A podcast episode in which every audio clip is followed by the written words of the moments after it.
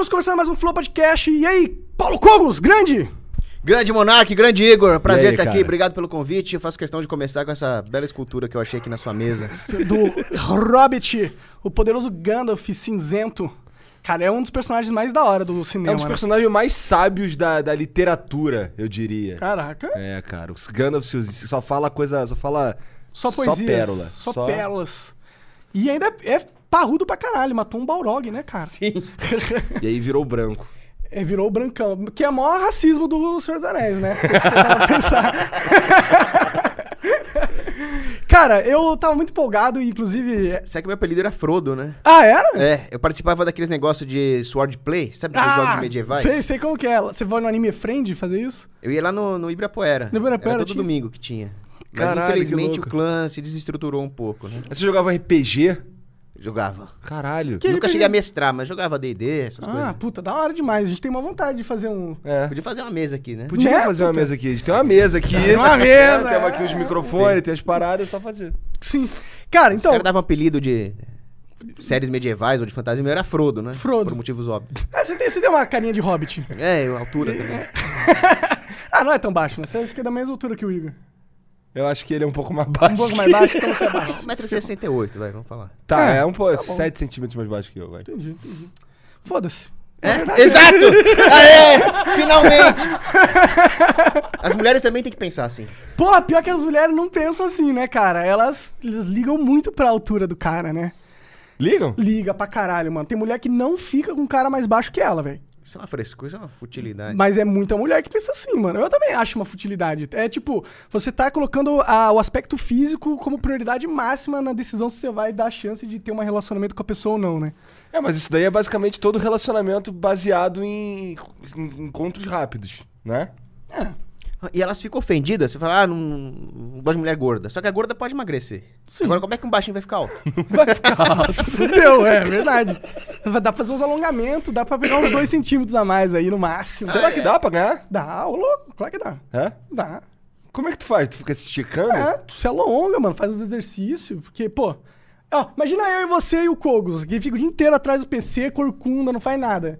O tanto que nossas vértebras estão amassadas, meu, se a gente dá uma alongada, acho que dá uns dois centímetros a mais aí. É, Ajuda. Tu vive no PC também? Eu fico muito no lendo e no PC. Mas tem que fazer exercício, é importante. Mensando e incorporando, né?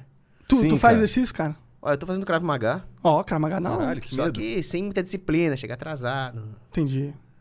Krav Maga dizem que é a luta mais é, focada em matar as outras Por pessoas. que tu escolheu o Krav Maga? Exatamente por o que ele fala- acabou de falar. É? Não é, ah, vamos competir. Não, mata o filho da puta e pronto. Caralho. Sim, mata e, e a defesa, defesa de faca, defesa de arma, né? Eles tudo ensinam isso no Krav Maga. É, porque, aí que tá. Por que, que a mulher quer um cara alto, forte? Instinto de proteção. Faz sentido? Então Você pode compensar a falta de estatura com técnica.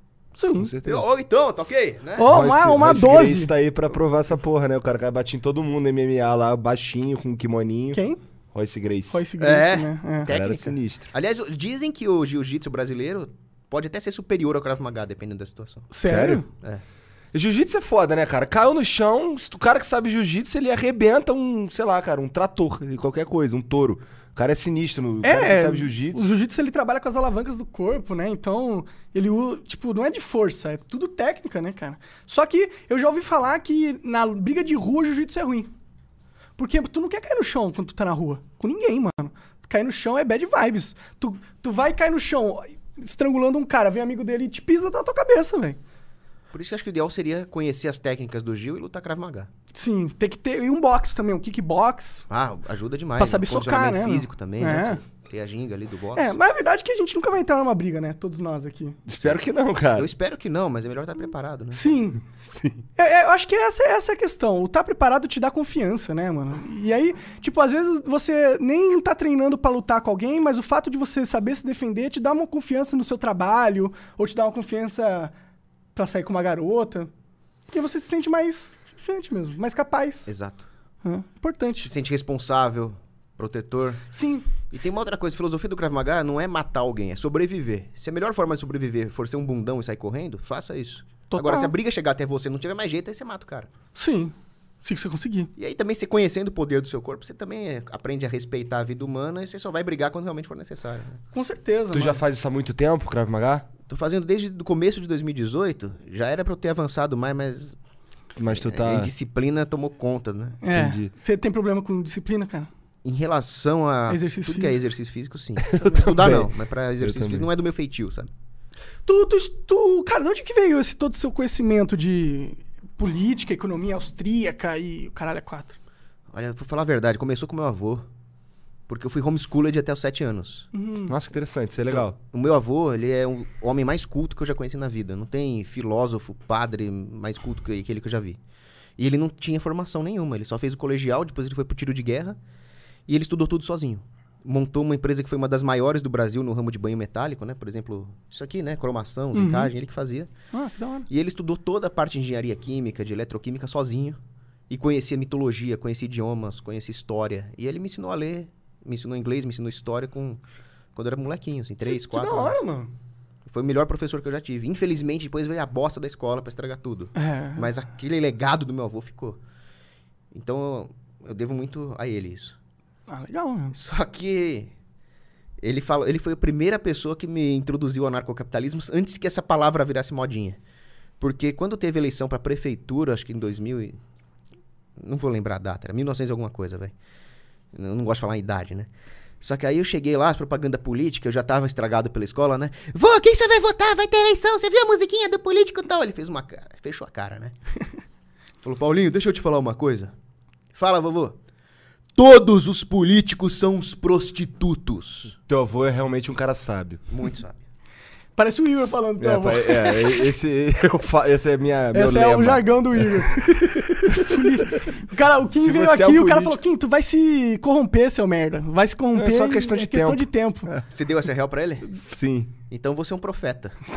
Não precisa ser profeta. É. Não precisa não, é só observar aí o que tem acontecido e que a gente deduz, né?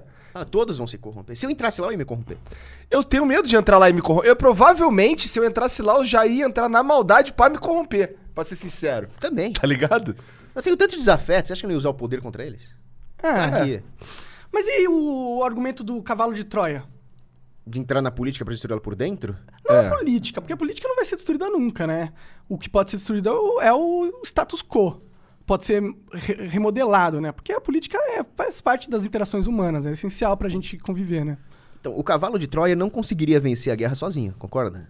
O que ele fez foi abrir o portão pra entrar o exército de fora. Sim. Então, esse exército de fora, narcocapitalistas que não vão se imiscuir no sistema, é necessário. Até na analogia do cavalo de Troia. Sim, sim. Então, eu não acho que tá errado um cara entrar lá dentro e prejudicar o sistema por dentro. Não tem problema o cara virar um professor de uma escola pública e pregar o anarcocapitalismo nas aulas. Não tem nenhum problema fazer isso. Ah, mas ele é funcionário público. Tudo bem, ele tá pegando o dinheiro dele de volta, que o governo roubou na forma de salário, né? E tá ensinando os alunos aquilo que presta. Por isso que sou contra a escola sem partido. Entendi. Porque é, aí o cara vai ensinar anarcocapitalismo e vai ser acusado de doutrinação. Sim. Tem que ter liberdade de acadêmica. Mas aí tem que ter liberdade do petista ensinar marxismo também. Tem. Eu, eu, eu, eu- eu agra- eu agradeço a Deus por ter tido professores marxistas, social-democratas, porque isso me deu substrato argumentativo para rebatê-los. Talvez eu não fosse o anarcocapitalista que eu sou se eu não tivesse tido esses filhos da puta como professor. Entendi. Faz sentido. Faz sentido. É, eu nunca tinha pensado nesse ponto. Assim, na verdade, eu não tinha uma opinião, eu não tenho uma opinião formada acerca de da escola sem partido, porque tem esse tipo de argumento, por exemplo, que é a favor, quer dizer, que é contra a, a escola sem partido, faz sentido. Mas eu já é, é, tem muita gente. Eu acho que o principal, a principal ideia disso tudo é, é impedir que, que, que o esquerdismo seja ensinado nas escolas. Eu diria que essa é a desculpa deles. Essa é a desculpa deles. Mas o que eles querem é transformar um proselitismo ideológico em uma coisa científica, que não é. Então a agenda oficial do governo tomaria áreas de ciência, Entendi. de ciência exata. Uma coisa bem positivista. Isso é, isso é pior do que o marxista falando marxista. Pois é, uma, uma coisa que, que eu percebo que tem muita gente que não consegue ver muito claramente é que é tudo farinha do mesmo saco, né, cara? Eu- assim, as pessoas. Eu vejo, eu vejo, por exemplo, que tem fãs do Bolsonaro que são cegos e, e- só acenam. Na verdade, eles falam, ele, por exemplo, fala A aqui. Aí o Bolsonaro. Aí ele é, tá defendendo A loucamente. Aí o Bolsonaro fala, cara, é B. Aí o cara, não, A tá errado agora, agora o bagulho é B. E ele fica, caralho. Eles não, eles não são leais a Tem- si tem uma- mesmos, sabe? Tem uma parte, A- a tem uma própria- base, a base do Bolsonaro que. Não ele... só o Bolsonaro, que o Bolsonaro Não, mas é que o um exemplo. Bolsonaro ele tem uma base muito forte e radical que compra qualquer coisa. Eles são meio, meio com um exército mesmo pro, pro Bolsonaro. Eles estão ali pra colocar peso nas palavras dele, não necessariamente pra criticar qual- quais palavras saem dele. Não tô nem aí, na verdade. É, eu acho que se, se dá pra dividir no meio. Eu acho que 50% dos apoiadores do Bolsonaro são fanáticos e 50% são aquela galera que não, não conseguia votar no PT, tá ligado? É, eu acho que tem uma boa gente, uma, uma acho que a maioria, na verdade, é pessoal que não queria votar no O PT. que, que tu acha do Bolsonaro, cara? Não sei se se, se já fez vídeo sobre isso. Olha só, toquei? Essa, É. No tocante essa questão aí. Então, Bolsonaro, ele é um sujeito que tá necessariamente contaminado por esse pensamento positivista que a gente falou. Porque ele é um militar de carreira. Sim. Então, o que, que ele aprendeu na caserna? O que, que ele aprendeu lá na Academia Militar da- das Agulhas Negras? Ele aprendeu a servir o projeto republicano patrioticamente. Ele não vai sair muito disso. É muito dificilmente ele vai negar essa formação dele em nome do anarcocapitalismo. E, de fato, o, o Bolsonaro foi colocado no poder por uma cúpula maçônica militar que tentou resgatar esse projeto republicano que estava perdendo a mão. O projeto republicano tem os seus efeitos colaterais. Por exemplo, a eleição do PT. E o PT não saía mais do poder. O que, que eles fizeram? Retomaram o poder através do voto.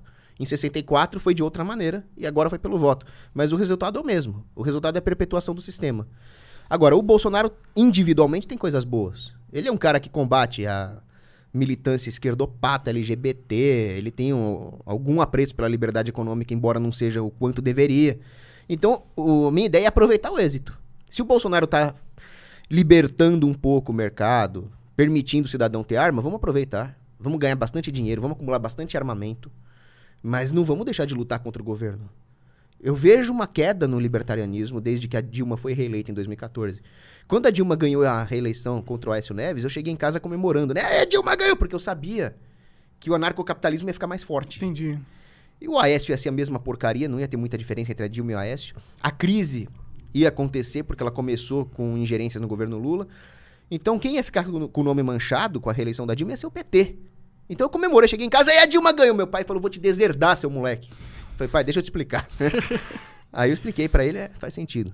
Agora, com a eleição do Bolsonaro, é claro que eu tava torcendo pro Bolsonaro. Se o Haddad ganhasse, tava tudo ferrado. É. Ou nós íamos ter a venezuelização total do Brasil, ou ia ter um contragolpe que seria muito pior. O general Mourão estaria como ditador agora. Será? Esse é um Ah, a ga- galera da fã do Bolsonaro ia ficar muito puta se ele perdesse, né? Até porque, tipo, era, era palpável que o hype tava com o Bolsonaro naquela época, né? Tava porque o povo não aguenta mais. É, não. Ah, eu tive que votar no Bolsonaro também. Eu votei no primeiro no Amoedo, no primeiro turno.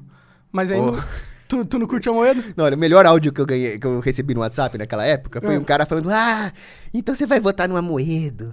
Você é um cara inteligentinho, você é um cara razoávelzinho. Vai pra puta que pariu, seu viado, é Bolsonaro, porra! Cara, eu, Então. eu, eu, no, no caso não votei em ninguém porque o meu, meu título tava no lugar errado. Então. É. Mas assim, se eu tivesse que votar. Cara, eu votaria. Eu votaria. Se eu fosse votar. Eu não sei, cara. Porque eu, eu não- eu- primeiro que eu não tenho vontade nenhuma de votar em ninguém. Pra começar. Em segundo lugar, cara, eu, eu não gosto muito do Bolsonaro, pra ser sincero. Eu acho que ele fala muita merda. Eu acho que ele é tipo uma máquina de falar merda. E, e- e ele, ele, ele transparece isso toda vez que ele vai falar alguma Então, é que coisa. nós temos que definir qual merda que ele fala. Porque pra mim, a- pra mim, a maior merda que ele falou na vida foi ser escravo da Constituição, né? Mas qual que é a sua É, definição de Não merda? sei, porque assim, ele, ele, ele fala, ele, fala um- ele fala coisas que um presidente não devia falar. E Eu a acho. galera fica muito irritada porque o Bolsonaro não não passa aquela imagem de presidência, tipo, ó, eu sou o presidente, um status máximo do cargo do governo. Ele é Decoro, você quer dizer? o decoro, é. Isso é bom.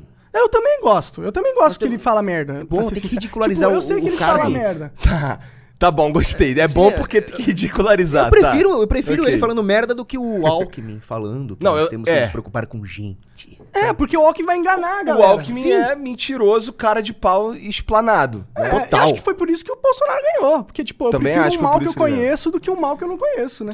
Pra mim, pelo menos, essa ideia do bolsonarismo da Arminha tem um certo apelo no subconsciente. Aham. Porque eu vim da direita, eu não nasci narcocapitalista, né? Entendi. E quando a pessoa vem da direita, ela fica com algumas idiosincrasias.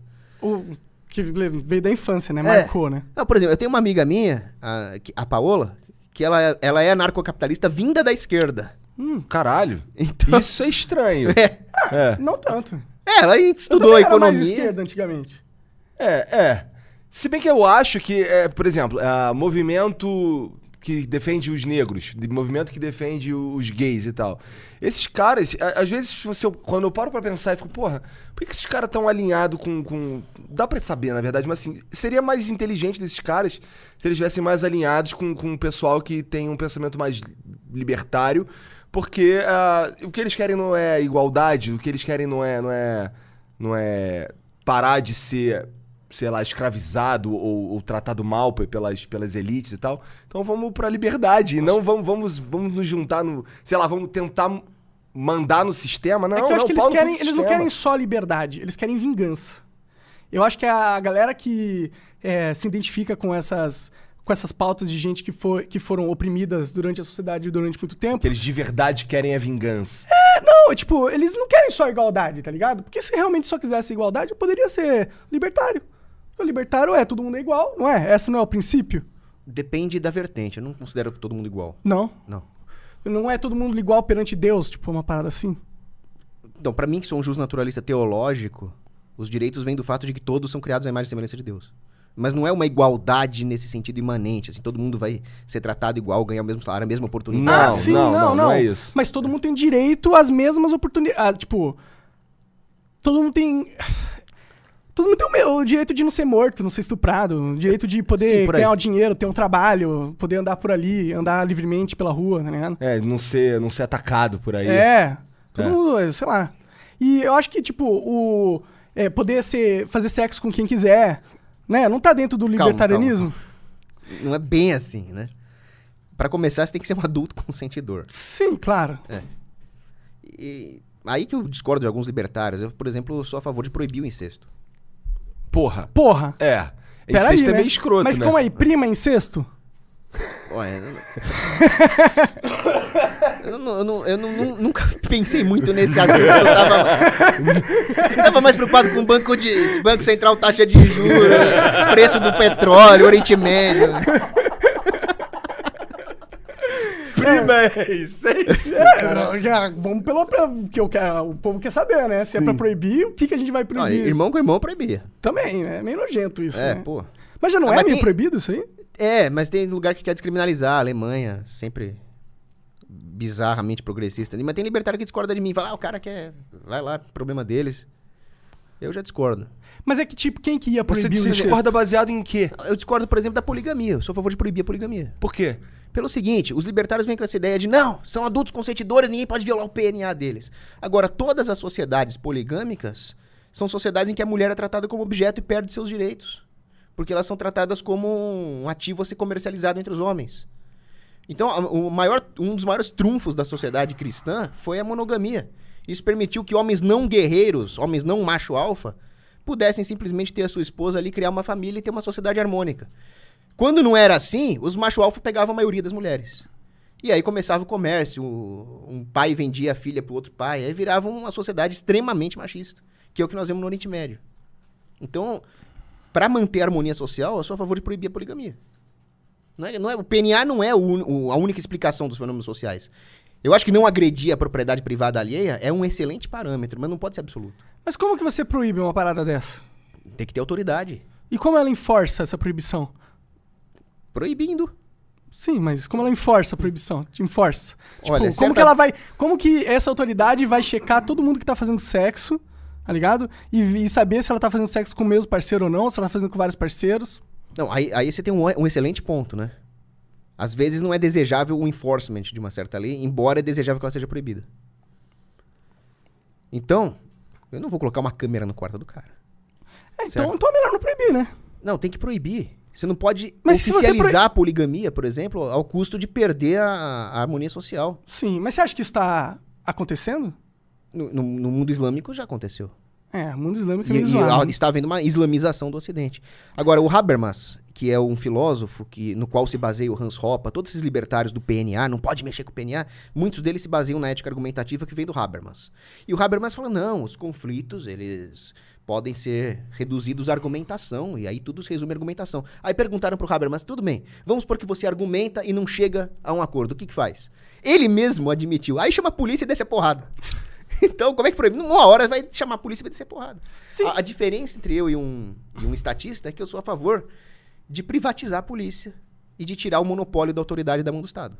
Entendi. Mas eu não sou contra a autoridade nem contra a força, né? Porra, também não.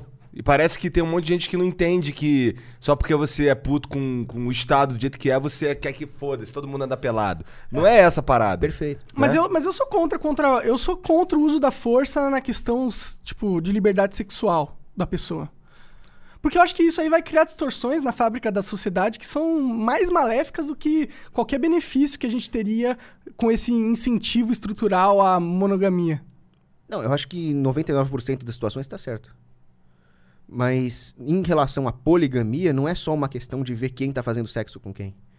É uma questão de ver como vão funcionar as estruturas civis na sociedade. Um- Casamento poligâmico era uma coisa que não pode acontecer. Não pode acontecer. Ninguém vai controlar quem vai fazer sexo com quem. Agora, imagina como é que seria a relação contratual, as heranças, guarda dos filhos, sociedade dentro de um clube. Todos os contratos civis e administrativos de uma sociedade que dependem de definir o que é um casal, o que é uma família. Nós não podemos permitir que isso saia da- do escopo da família tradicional. Eu não estou falando que vai botar um robozinho com uma câmera dentro do quarto do cara. Esse é o problema dele. Eu concordo com você que proibir isso seria uma forma de totalitarismo. Sim, total. Agora, essa relativização da família, ah, é, cada um define o que é família, tudo pode, não. Isso não. Sim. É, eu, eu concordo com você no, no caso de que eu acho que o, a- o- o conjunto família ele é muito importante para nossa sociedade, porque ele é meio que o elo que garante a estrutura necessária para nossa psicologia, para a gente ser um ser humano do bem, entendeu? A gente precisa de família, a gente precisa de ter amigos, a gente precisa socializar, a gente precisa pertencer a, a- a um grupo, nem que seja um grupo da sua família, algum grupo você tem que pertencer. Por mais que os anarcocapitalismos sejam antigrupos, e eu também sou antigrupo, querendo ou não, você ninguém é sozinho no mundo, Isso né? é um erro tão grande dos anarcocapitalistas. Do que ser antigrupo? É. Interessante. Eles, eles querem lutar contra o Estado como? Sozinhos? É. né? Mas assim, é uma, uma, uma, uma- Eu não me considero um anarcapitalista. Eu não me considero libertário. Eu, eu não entendo, eu não estudei igual você, igual os outros caras, pra dizer com certeza. é, sei lá. O meu argumento geralmente é baseado em observação, em tudo que eu vi, em tudo que eu vivi, sabe? Então, assim, antes, igual você falou, antes de, de ser moda esse nome, antes de falarem de anarcapitalismo, eu já tinha raiva de- dos políticos. Eu já não. Eu já, já, já era louco pra sair do Rio de Janeiro. Intuitivo. Exato, umas paradas. Exatamente, intuitivo. Então, assim, é. O que, que eu quis dizer? Que quando eu, eu ouvi o Rafael falando pela primeira vez que ele fez um vídeo no canal do meu amigo, do David Jones, lá falando sobre anarcapitalismo e tal, que eu, caralho, ah, esse troço tem um nome. Ah, tá. E aí que eu fui ver que existia um movimento nesse sentido, que eu percebi que, que, que as pessoas, não, não- eles meio que não, não conseguem pens- olhar a- o- a- o, o Estado em si de uma forma que ele não é necessário. Tipo, ele aparece, parece que, que sempre, se, se não for. Contrário de democracia é totalitarismo. Tá ligado? Parece que se você não tá na democracia, você tá na ditadura, aparentemente, para as pessoas. Não, não tô falando que isso é verdade. Tô falando que, que eu, eu ouço isso bastante quando eu falo, porra, cara, democracia é uma merda. Os caras, pô, tu quer o quê? Que fosse uma ditadura? Eu, não, cara, não foi isso que eu disse. Eu tô falando que, porra, por exemplo, ditadura, eh, na democracia a gente tem um troço escroto como o Romário, que entrou numa de proibir canudo de plástico, porque ele quis. Que a gente tava conversando com o Kim, o Kim falou, cara, ninguém sabe de onde saiu essa porra. O cara inventou essa merda. E assim, é, outra coisa, eu não, como eu tava dizendo, eu não me considero anarcocapitalista nem, na- anarcocapitalista nem nada disso, mas, mas, mas eu, eu queria que. Eu, eu percebo que o Brasil, por exemplo, tem gente demais. E se tivesse gente, menos. Se fosse um território com. com se fosse, na verdade, menos pessoas pra gerenciar, se fosse só uma cidade como Curitiba. Eu, eu não me importaria em viver numa sociedade em que eu desse poder pra alguém ou que houvesse ali um tipo de ah, acordo que tivesse um, um líder ou alguma coisa. Não sei se eu me importaria com esse tipo de, de, de sistema. Ou algo menor, algo que eu tivesse controle, que eu decidisse fazer parte ou não. Por exemplo, ah, não quero, não quero, gostei, achei, achei isso aqui uma merda, vou me mudar pra essa cidade aqui.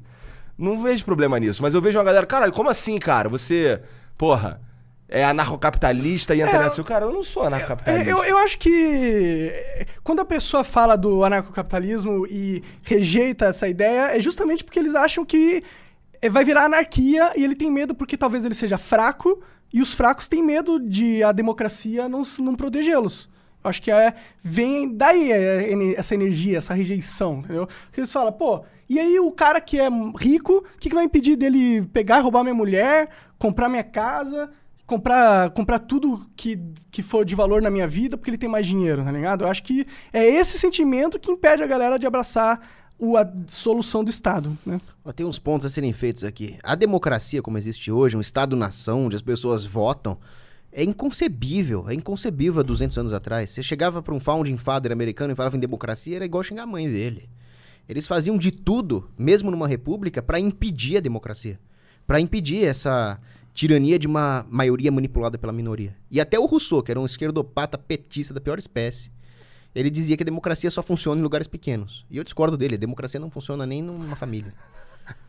Agora, as pessoas realmente têm medo do, da palavra anarquia, porque anarquia significa bagunça mesmo. Anarquia é não arqué, é não princípio. E aí viraria uma bagunça. Agora, qual princípio o governo segue? O próprio? Então ele não segue princípio nenhum. Porque o governo é relativo, porque ele é feito de seres humanos falíveis. Então, ele não está baseado num princípio que não a própria opinião. E as leis do Estado são opiniões armadas. Então nós vivemos numa anarquia. Mas nós vivemos uma anarquia muito pior do que seria um estado de selvageria puro. Porque no estado de selvageria puro, ninguém gosta de ladrão. Mas no atual sistema, você idolatra o ladrão e chama de Vossa Excelência. É muito pior. Bom, verdade, né? É, sim. Interessante. Eu deixa, eu. deixa eu introduzir a ideia de democracia direta aqui na mesa. Vai você. Porque, ó. Meu ponto é: na democracia representativa, existe a questão da representatividade. Ou seja, você delega. Você cria o Romário, o É, Tiririca. você delega o seu o poder que emana da sua individualidade para outra pessoa te representar. Se a democracia direta fosse implementada, você é, tira o middleman da jogada. E você começa a pôr na mão do cidadão o peso íntegro da sua decisão. Ou seja, o voto dele pode vai valer exatamente é, tipo o voto dele vai ser completamente vai estar completamente sob controle do indivíduo ou seja a parte que compete a ele da sociedade o poder decisório vai estar 100% garantido a ele. Essa é a minha ideia de democracia direta. Que talvez funcione melhor do que a democracia representativa que a gente vive atualmente. Porque divide a capacidade de tomar decisões entre um maior grupo de pessoas e quando você tem um grupo muito grande de seres humanos tendo que tomar uma decisão em, em- em algum algo específico, eu acredito que essa quantidade de seres humanos melhora a qualidade decisória deles, porque é como se você tivesse pegando um problema muito complexo e distribuindo ele para vários computadores indi- individualmente analisarem, e aí você tem na soma da intuição desses computadores, você tem provavelmente a resposta mais correta para ser seguida. Eu discordo, não podia discordar mais. Por quê? A democracia é ruim. Direta ou indireta. Por que, que ela é ruim? Porque ela é, como dizia o Mencken, a crença na sabedoria coletiva da ignorância individual. Agora, quando a democracia é indireta, existe algum tipo de obstáculo ao cumprimento desse desmando. Então, para mim é aterrorizante a ideia de ter a minha vida regulada por uma multidão. Se a minha vida for regulada por um rei, eu posso matar o rei. Eu posso ter o povo como cúmplice. Falou, ó, o rei tá nos oprimindo. Agora, quando você vai tirando esses passos intermediários e deixa a população decidir diretamente, você vai reclamar pra quem? Cadê a... Você perdeu até o apoio do povo contra a tirania, porque agora a tirania é o povo. Seria muito pior. Você poderia fazer campanhas para mudar a opinião pública, caso você queira- quisesse ir numa direção ou não, né? Pra que isso? É o que acontece hoje em dia, Mas né? eu não quero.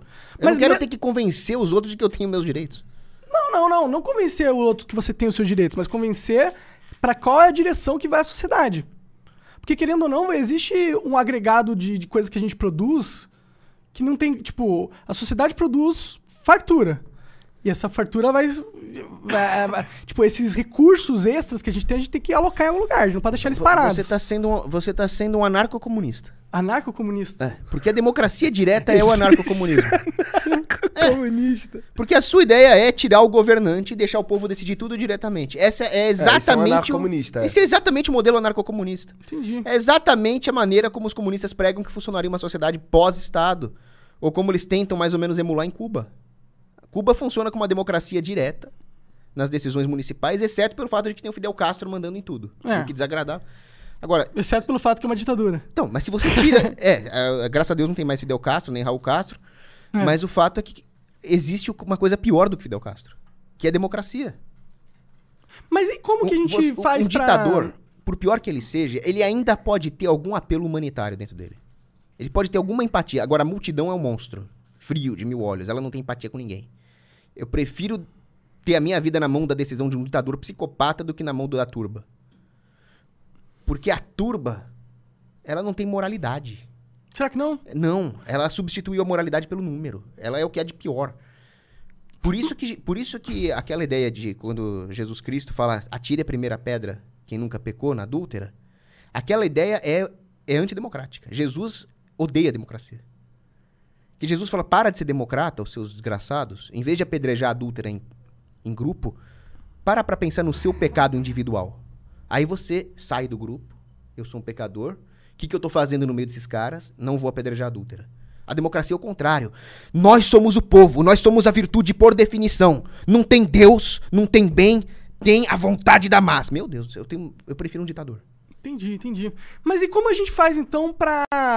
É, Porque eu acho que a gente precisaria de um sistema que nos ajudasse a negociar entre a sociedade, entre as pessoas dentro da sociedade. Porque, querendo ou não, a gente vive. ah, Tem, tem um muito bom, Qual? o sistema de preço capitalista. Do mercado. É, se- se- poxa, o- outro dia eu fui na padaria e você acredita que eu tava com fome, o padeiro produziu um pão, e eu falei, pô, eu preciso desse pão. Aí eu falei, padeiro, me dá o pão. Ele falou, olha, eu não posso te dar, porque, mas você tem um negócio aí que eu gosto, que é dinheiro. E aí eu acabei entrando num acordo com ele, acabei dando dinheiro, ele acabou me dando um pão, saiu tudo bem. Aham. Esse, é isso. Mas, por exemplo, vou te dar uma situação. É, lá nos Estados Unidos tem 4 milhões de trabalhadores que trabalham com ah, caminhão. Eles dirigem caminhão. É o trabalho deles. Eles ganham a vida assim. Só que ah, o mercado ele vai automatizar essa, esse trabalho daqui a alguns anos. Ou seja, você vai ter um robô que ele não tem que dormir, não tem que comer, não tem que descansar. Ou seja, ele vai ser muito mais eficiente que um trabalhador humano e ele vai dirigir, vai chegar em qualquer lugar, ele nunca vai bater o carro, ele não vai nunca sofrer uma multa. Bom. E só que a gente tem 4 milhões de pessoas que a única coisa que eles sabem fazer é dirigir um caminhão. E eles gastaram uma grana comprando esse caminhão e assim, esse emprego ele vai simplesmente sumir. O mercado tá dizendo para esse cara que o valor dele é zero agora. O valor dele era X, porque antigamente a gente não tinha tecnologia de automação de, de, de dirigir caminhão. E a partir do momento que ela é implementada, o valor do caminhoneiro cai para zero. Porque ele não tem mais necessidade. Ou seja, o mercado vai empurrar esse cara para morte. Pra morte? É, porque ele não tem como ganhar- mais ganhar dinheiro, porque ele era piloto de caminhão. Você quer que ele aprenda a, a codificar, a virar programador? Você acha que um, um piloto de caminhão vai virar programador? Eu não acho. Eu acho que ele, ele há muito mais chance dele se acabar na bebida e bater na mulher do que virar um programador. Tá ligado? É, aí eu fico pensando, o mercado ele pode ser bem cruel nas questões sociais às vezes, e tá certo. Porque pra mim vale muito mais a pena eu ter um caminhão automático que eu não tenho que pagar seguro de vida do que ter um humano. Mas esse humano existe. E é um problema que a sociedade tem que lidar.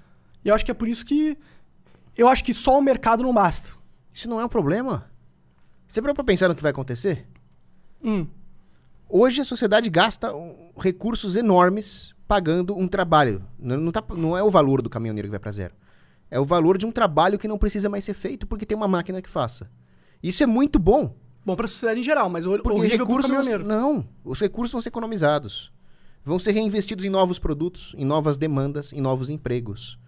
Então o caminhoneiro vai ter um emprego que vai pagar mais, a produtividade de toda a economia vai aumentar e ele vai ter outro emprego. Não precisa ser um emprego de programador, ele não precisa sair de caminhoneiro para cientista da computação. Pelo contrário, vão criar demandas para mais mão de obra não qualificada, porque agora o mercado pode se dar o luxo de pagar isso. Será? Claro. Porque houve uma. Você consegue, tu consegue. desindustrialização fodida lá nos Estados Unidos na, na questão mani- manufatureira, porque eles eh, exportaram tudo para a China, as fábricas, e ah, houve muitos milhões de americanos que perderam os empregos, né? E isso faz já uns anos, tá ligado? Na sua teoria, o mercado teria eh, arranjado uma outra função para esses trabalhadores, Se o mercado pudesse fazer isso sem o governo encher o saco dele, sim. mas não foi o que aconteceu. Não. O que aconteceu foi que metade dessas pessoas arranjaram um- uns empregos tipo Uber, tá ligado? Uhum. E a outra metade entrou em assistência social nos Estados Unidos. Mas É, você mesmo deu um Entrou motivo. em crise de opioides, Mas não, mas você mesmo explicou por que, aconteceu isso. porque eles perderam o emprego. Não, antes disso você usou uma palavra: desindustrialização. Sim. Esse é o problema da sociedade. O problema é que todos esses esquemas de welfare, tudo que o Estado faz em geral, é depredar capital. É desindustrializar a sociedade. O trabalhador só vai ter empregos e bem pagos se tiver indústria. Não, mas isso aconteceu por causa da dele economia aumenta. global, cara. Porque na China era mais barato. Não é só isso. Eu acho que é só isso, mano. Se a China simplesmente fosse mais barata, o que haveria é uma realocação na divisão do trabalho. O que aconteceu Mas foi a destruição do capital americano por causa da desvalorização do dólar O dólar tá valorizado, pô. O dólar tá em relação a outras moedas desvalorizadas. Mas se você pegar o preço do dólar em relação a commodities reais, ouro, ou em relação ao próprio poder de compra da moeda, comparado a uma cesta de bens reais, o dólar só está perdendo valor. É isso que destrói a economia. É a, de- é a inflação. Por isso que eu sou um deflacionista. Sim. Aí Mas não a tem inflação jeito. dos Estados Unidos tá baixíssima. Ela tá mascarada. Tá mascarada. Tá mascarada. O juros tá baixíssimo também. Então, esse é um problema sério. É um problema sério. Tem juros negativos rolando aí agora. O que, que é um juro, É, um juro juro negativo? negativo, é, é um- dar dinheiro pros outros, né? é loucura total. Na verdade, o juros negativo é, mano, não põe seu dinheiro aqui e vai investir em outro lugar. tá Ô, ligado? só, só uma coisa, só me interrompendo um pouco o Claro. assunto. Você pode me emprestar 100 reais? Cara, posso. E aí depois eu te devolvo 95. Pode ser?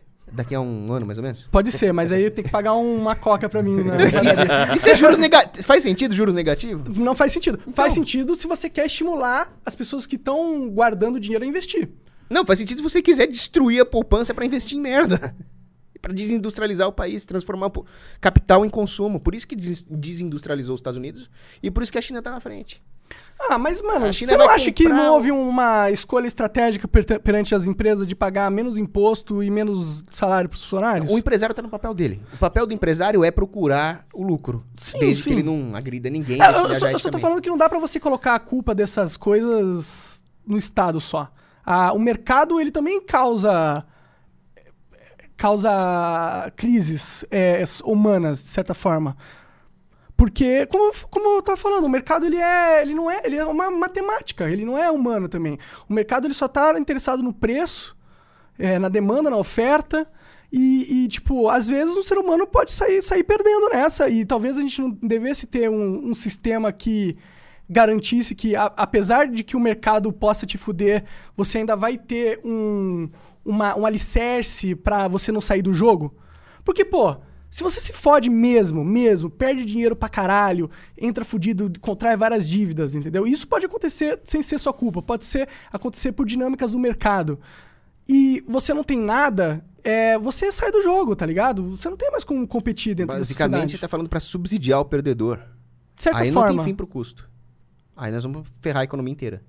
Sistemicamente. Será? Se, e se for um subsídio mínimo? Porque eu gosto muito da, da ideia do, do Universal Basic Income. Por quê? Porque eu, eu acho que, tipo, pô. Eu tive sorte de ter conhecimento tecnológico, de ter um computador, de ter internet, ter uma família que me, que me criou, tá ligado? Mas uma pessoa que tá é, fudida, não tem dinheiro pra comer, não tem dinheiro pra investir em si mesma, não tem dinheiro pra pegar uma, uma condução, tá ligado? Essa pessoa, competitivamente falando, ela tá fudida. Ela não vai como, com- ela, como ela vai competir comigo, tá ligado? Que tem o- essa estrutura. Eu acho que faz sentido, que dentro do vai- jogo vida, você dar um mínimo que é pro cara conseguir se desenvolver, não é pro cara viver. Pro cara ter ferramenta pra se desenvolver. Querendo ou não, você precisa ter dinheiro no mundo pra ganhar dinheiro. Você parte de uma premissa errada. Você parte de uma premissa de que a economia é um jogo de soma zero.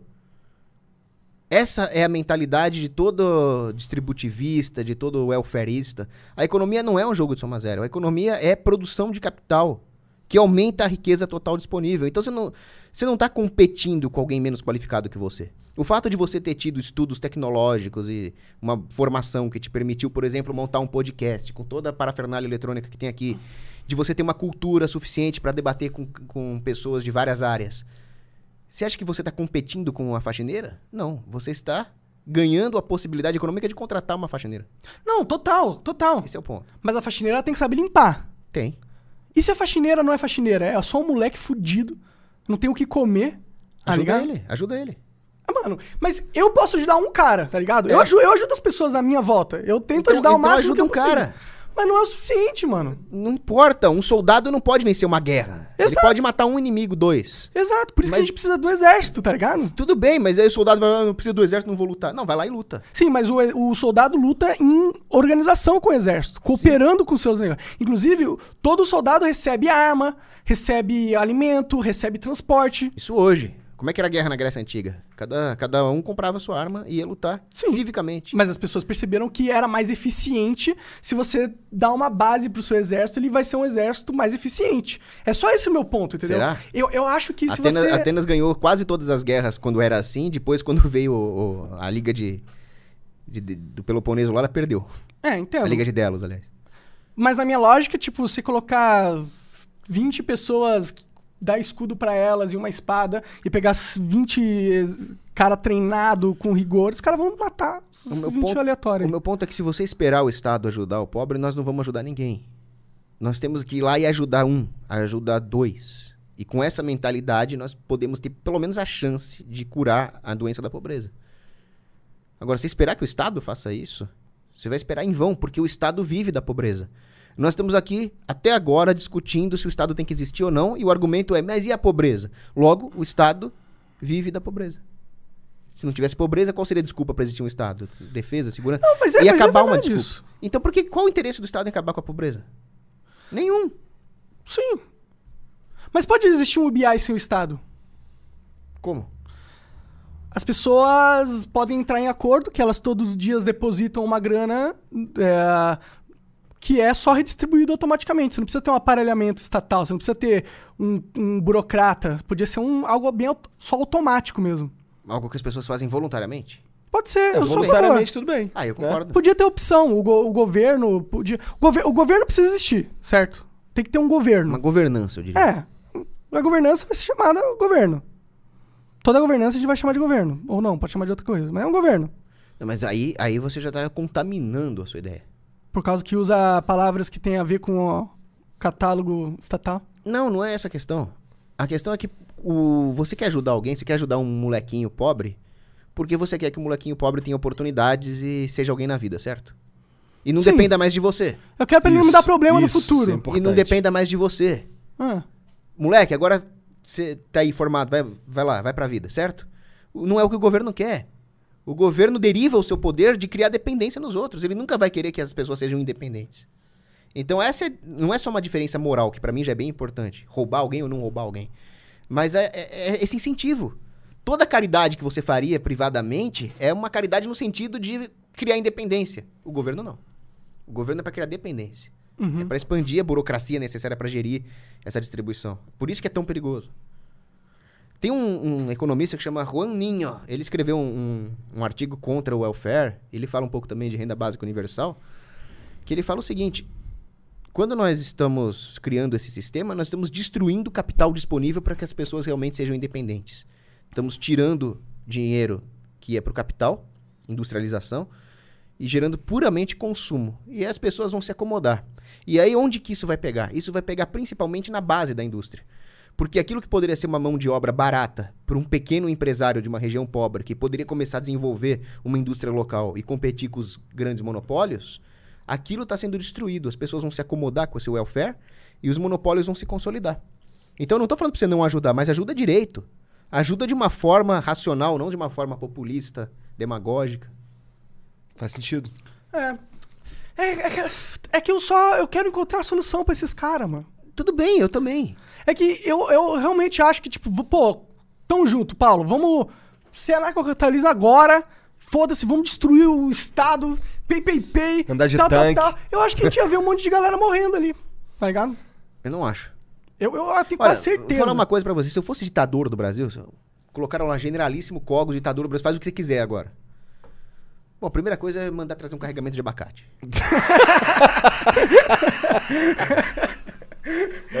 Abacate, o cu de abacate pra caralho. Aí é, é isso. Aí eu, ia- aí eu ia contratar umas moças bem bonitas pra servir o abacate pra mim. Primeiro é, primeiro é tirar todo o atraso. né? Estilo Kim Jong-un, a parada. Eu ia fazer igual aquele filme do ditador lá, já viu? Do Já Sacha vi, Baron Cohen? já é, sim, sim. Já vi, já Que vi. ele tem uma o nome é o ditador, inclusive. É. É, é um, um, um muçulmano lá de. Wadia. Sim. Aí ele tem umas soldadas bonitonas, umas mulheres que ficam banana. Primeiro eu ia fazer isso. Tá, me chama, me chama quando você for também. Então, agora é sério, vamos fazer sério. Eu ia fazer uma transição pro anarcocapitalismo vendo só dois pontos. A questão do aposentado e a questão do, da saúde. Educação é privatizar no mesmo dia. Se virem, é fechou as escolas. Tô nem aí. Agora, a saúde é fazer uma transição. Porque eu não posso falar, privatiza tudo hoje e tem gente morrendo lá no hospital, não sei como é que vai fazer, né? É. Agora, se essa transição for feita através de doações privadas, esse é o sistema.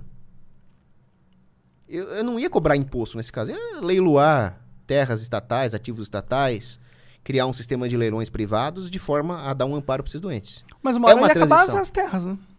Só Nossa, que aí. Tem muita terra. Tem muita terra. Tem muita O Brasil é grande, né? É, a minha, minha grande preocupação seria a defesa. Porque imagina o que o Jorge Soros Altanho queria fazer conosco, se nós vier, né? Sim. É. Ia invadir. Esse é o grande problema também, né? Eu ia fazer um programinha nuclear primeiro. Ô, isso eu, eu fico muito puta de não ter bomba atômica, mano. Concordo plenamente com você. Pô, por que que o, ah, o Irã pode estar desenvolvendo essa merda O e a gente tem, não? nós não, é, vai se pô, vai se ferrar, mano. Tipo, e outra, querendo ou não, os caras... Isso é uma coisa que eu até concordo com o do Bolsonaro, mano. Os caras da Europa, eles acham que a Amazônia é deles, mano. É. A verdade é essa. A Europa sempre teve essa Os Estados Unidos também, mano. Nossa. Os Estados Unidos é do mal, cara. Você acha eles do mal? Do mal. Mas eles são os Câncer. mais livre comércio do mundo. Não, pelo amor de Deus. Não são? Onde tu moraria, assim? Tipo, puta, aqui é um lugar ok pra morar, melhor do que, tipo, aqui as minhas ideias estão mais.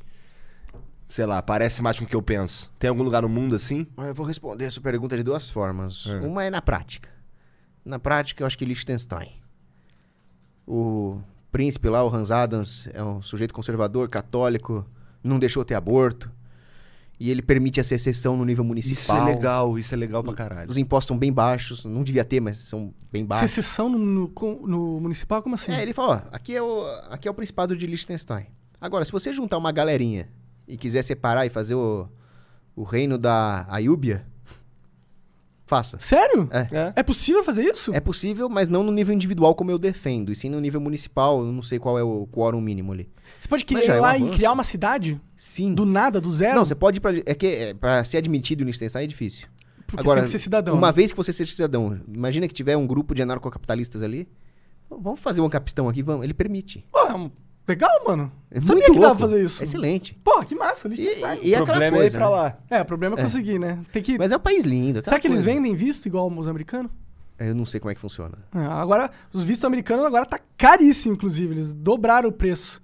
Antes, antes era 500 mil milhão de reais. Agora é 2 milhões de reais.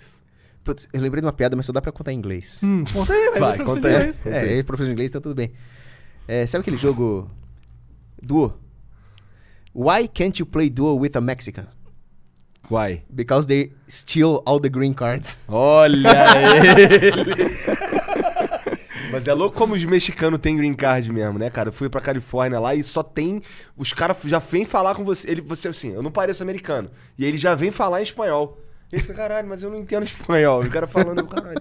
É, os Estados Unidos, ele tá sofrendo um, um- Tá todo mundo indo pra lá agora. Tá todo mundo tentando entrar um, lá. o, lá, o Airbnb que eu fiquei era de uma ucraniana fugida de lá, sabe? É? Fugida da Ucrânia? É. As ucranianas costumam ser gata, viu? Essa era, essa era bem coroa. Bem gente boa. Devia gente ser boa. gato quando era jovem. Nossa, Eu conheci uma. Por que, que isso é Rússia, esses países assim, bem frio, as minas são tudo loirinha, gata pra caralho? Sei lá, cara. Por quê, mano?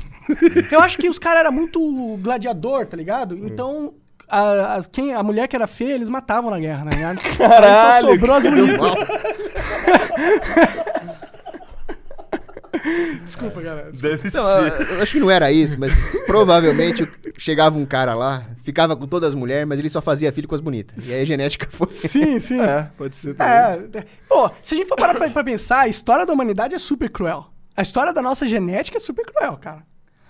Porque a gente tem essa gente- moralidade hoje em dia de respeitar todo o indivíduo e tal, mas antigamente era só questão matemática mesmo.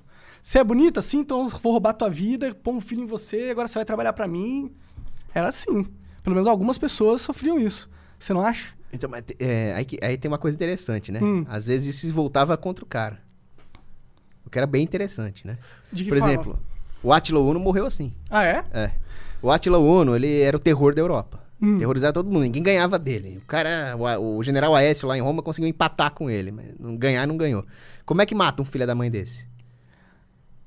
Mulher. Mulher. Mulher é a fraqueza do cara. É. Aí o Império Bizantino pegou uma espiãzinha bem bonita, botou lá pra fingir que era uma camponesa e fazer o Átila se apaixonar por ela. Quer dizer, já tava... Ah. Ela tinha tanta confiança no taco dela, eu vou fazer ele se apaixonar por ela. Quer dizer, foi lá, devia ser gata mesmo, né? Aí o Átila se apaixonou por ela, levou lá pro quarto, e eles, né? E Copularam. aí, Ela cortou a a garganta hora, que- dele? a hora que ele adormeceu, E aí, acabou. aí Que acabou Átila. loucura, mano. Quer dizer, hora. não teve exército no mundo pra ganhar dele e ganhou a... É, isso, isso que eu falo, mano. As pessoas ficam falando que, tipo, ah, as mulheres ah, sofrem pela sociedade, a sociedade patriarcal, tá ligado? Mas, mano, as pessoas não pensam que, tipo, existem muitas formas de da mulher se dar bem na sociedade onde o homem é o mais forte, tá ligado? Tipo, a mulher tem muitas armas. Oxe. Ela pode manipular, ela tem a beleza, ela tem inteligência, lábia, né? Não é só a força. As pessoas ana- analisam a sociedade como se a força fosse o único fator decisivo que é, nos diz que a gente vive uma sociedade desigual, patriarcal, porque o homem é mais forte e logo ele subjuga a mulher. Eu concordo plenamente com você, só que eu acho que na política acaba valendo sua força. Na política? É, por isso que quanto mais centralizada, mais estatista, mais política for a sociedade, pior pra mulher. Porque na ge- geopolítica é força pura. É. Ah, mas tem estratégia também, né? Não tem. Mas é, no, no tem final é guerra de força. informação tal. Sim, mas no final é tudo questão de alocação de força. Eu, por exemplo, eu vi uma notícia que eu achei até engraçada. Tinha um grupo de hackers tentando hackear Israel. E eles estavam lá com essa ideia. Não, não, vamos usar a inteligência, o hacker.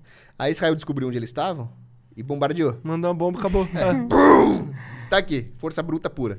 É bom, é difícil competir, né? Foi engraçado pra caramba, mas aí que tá. É.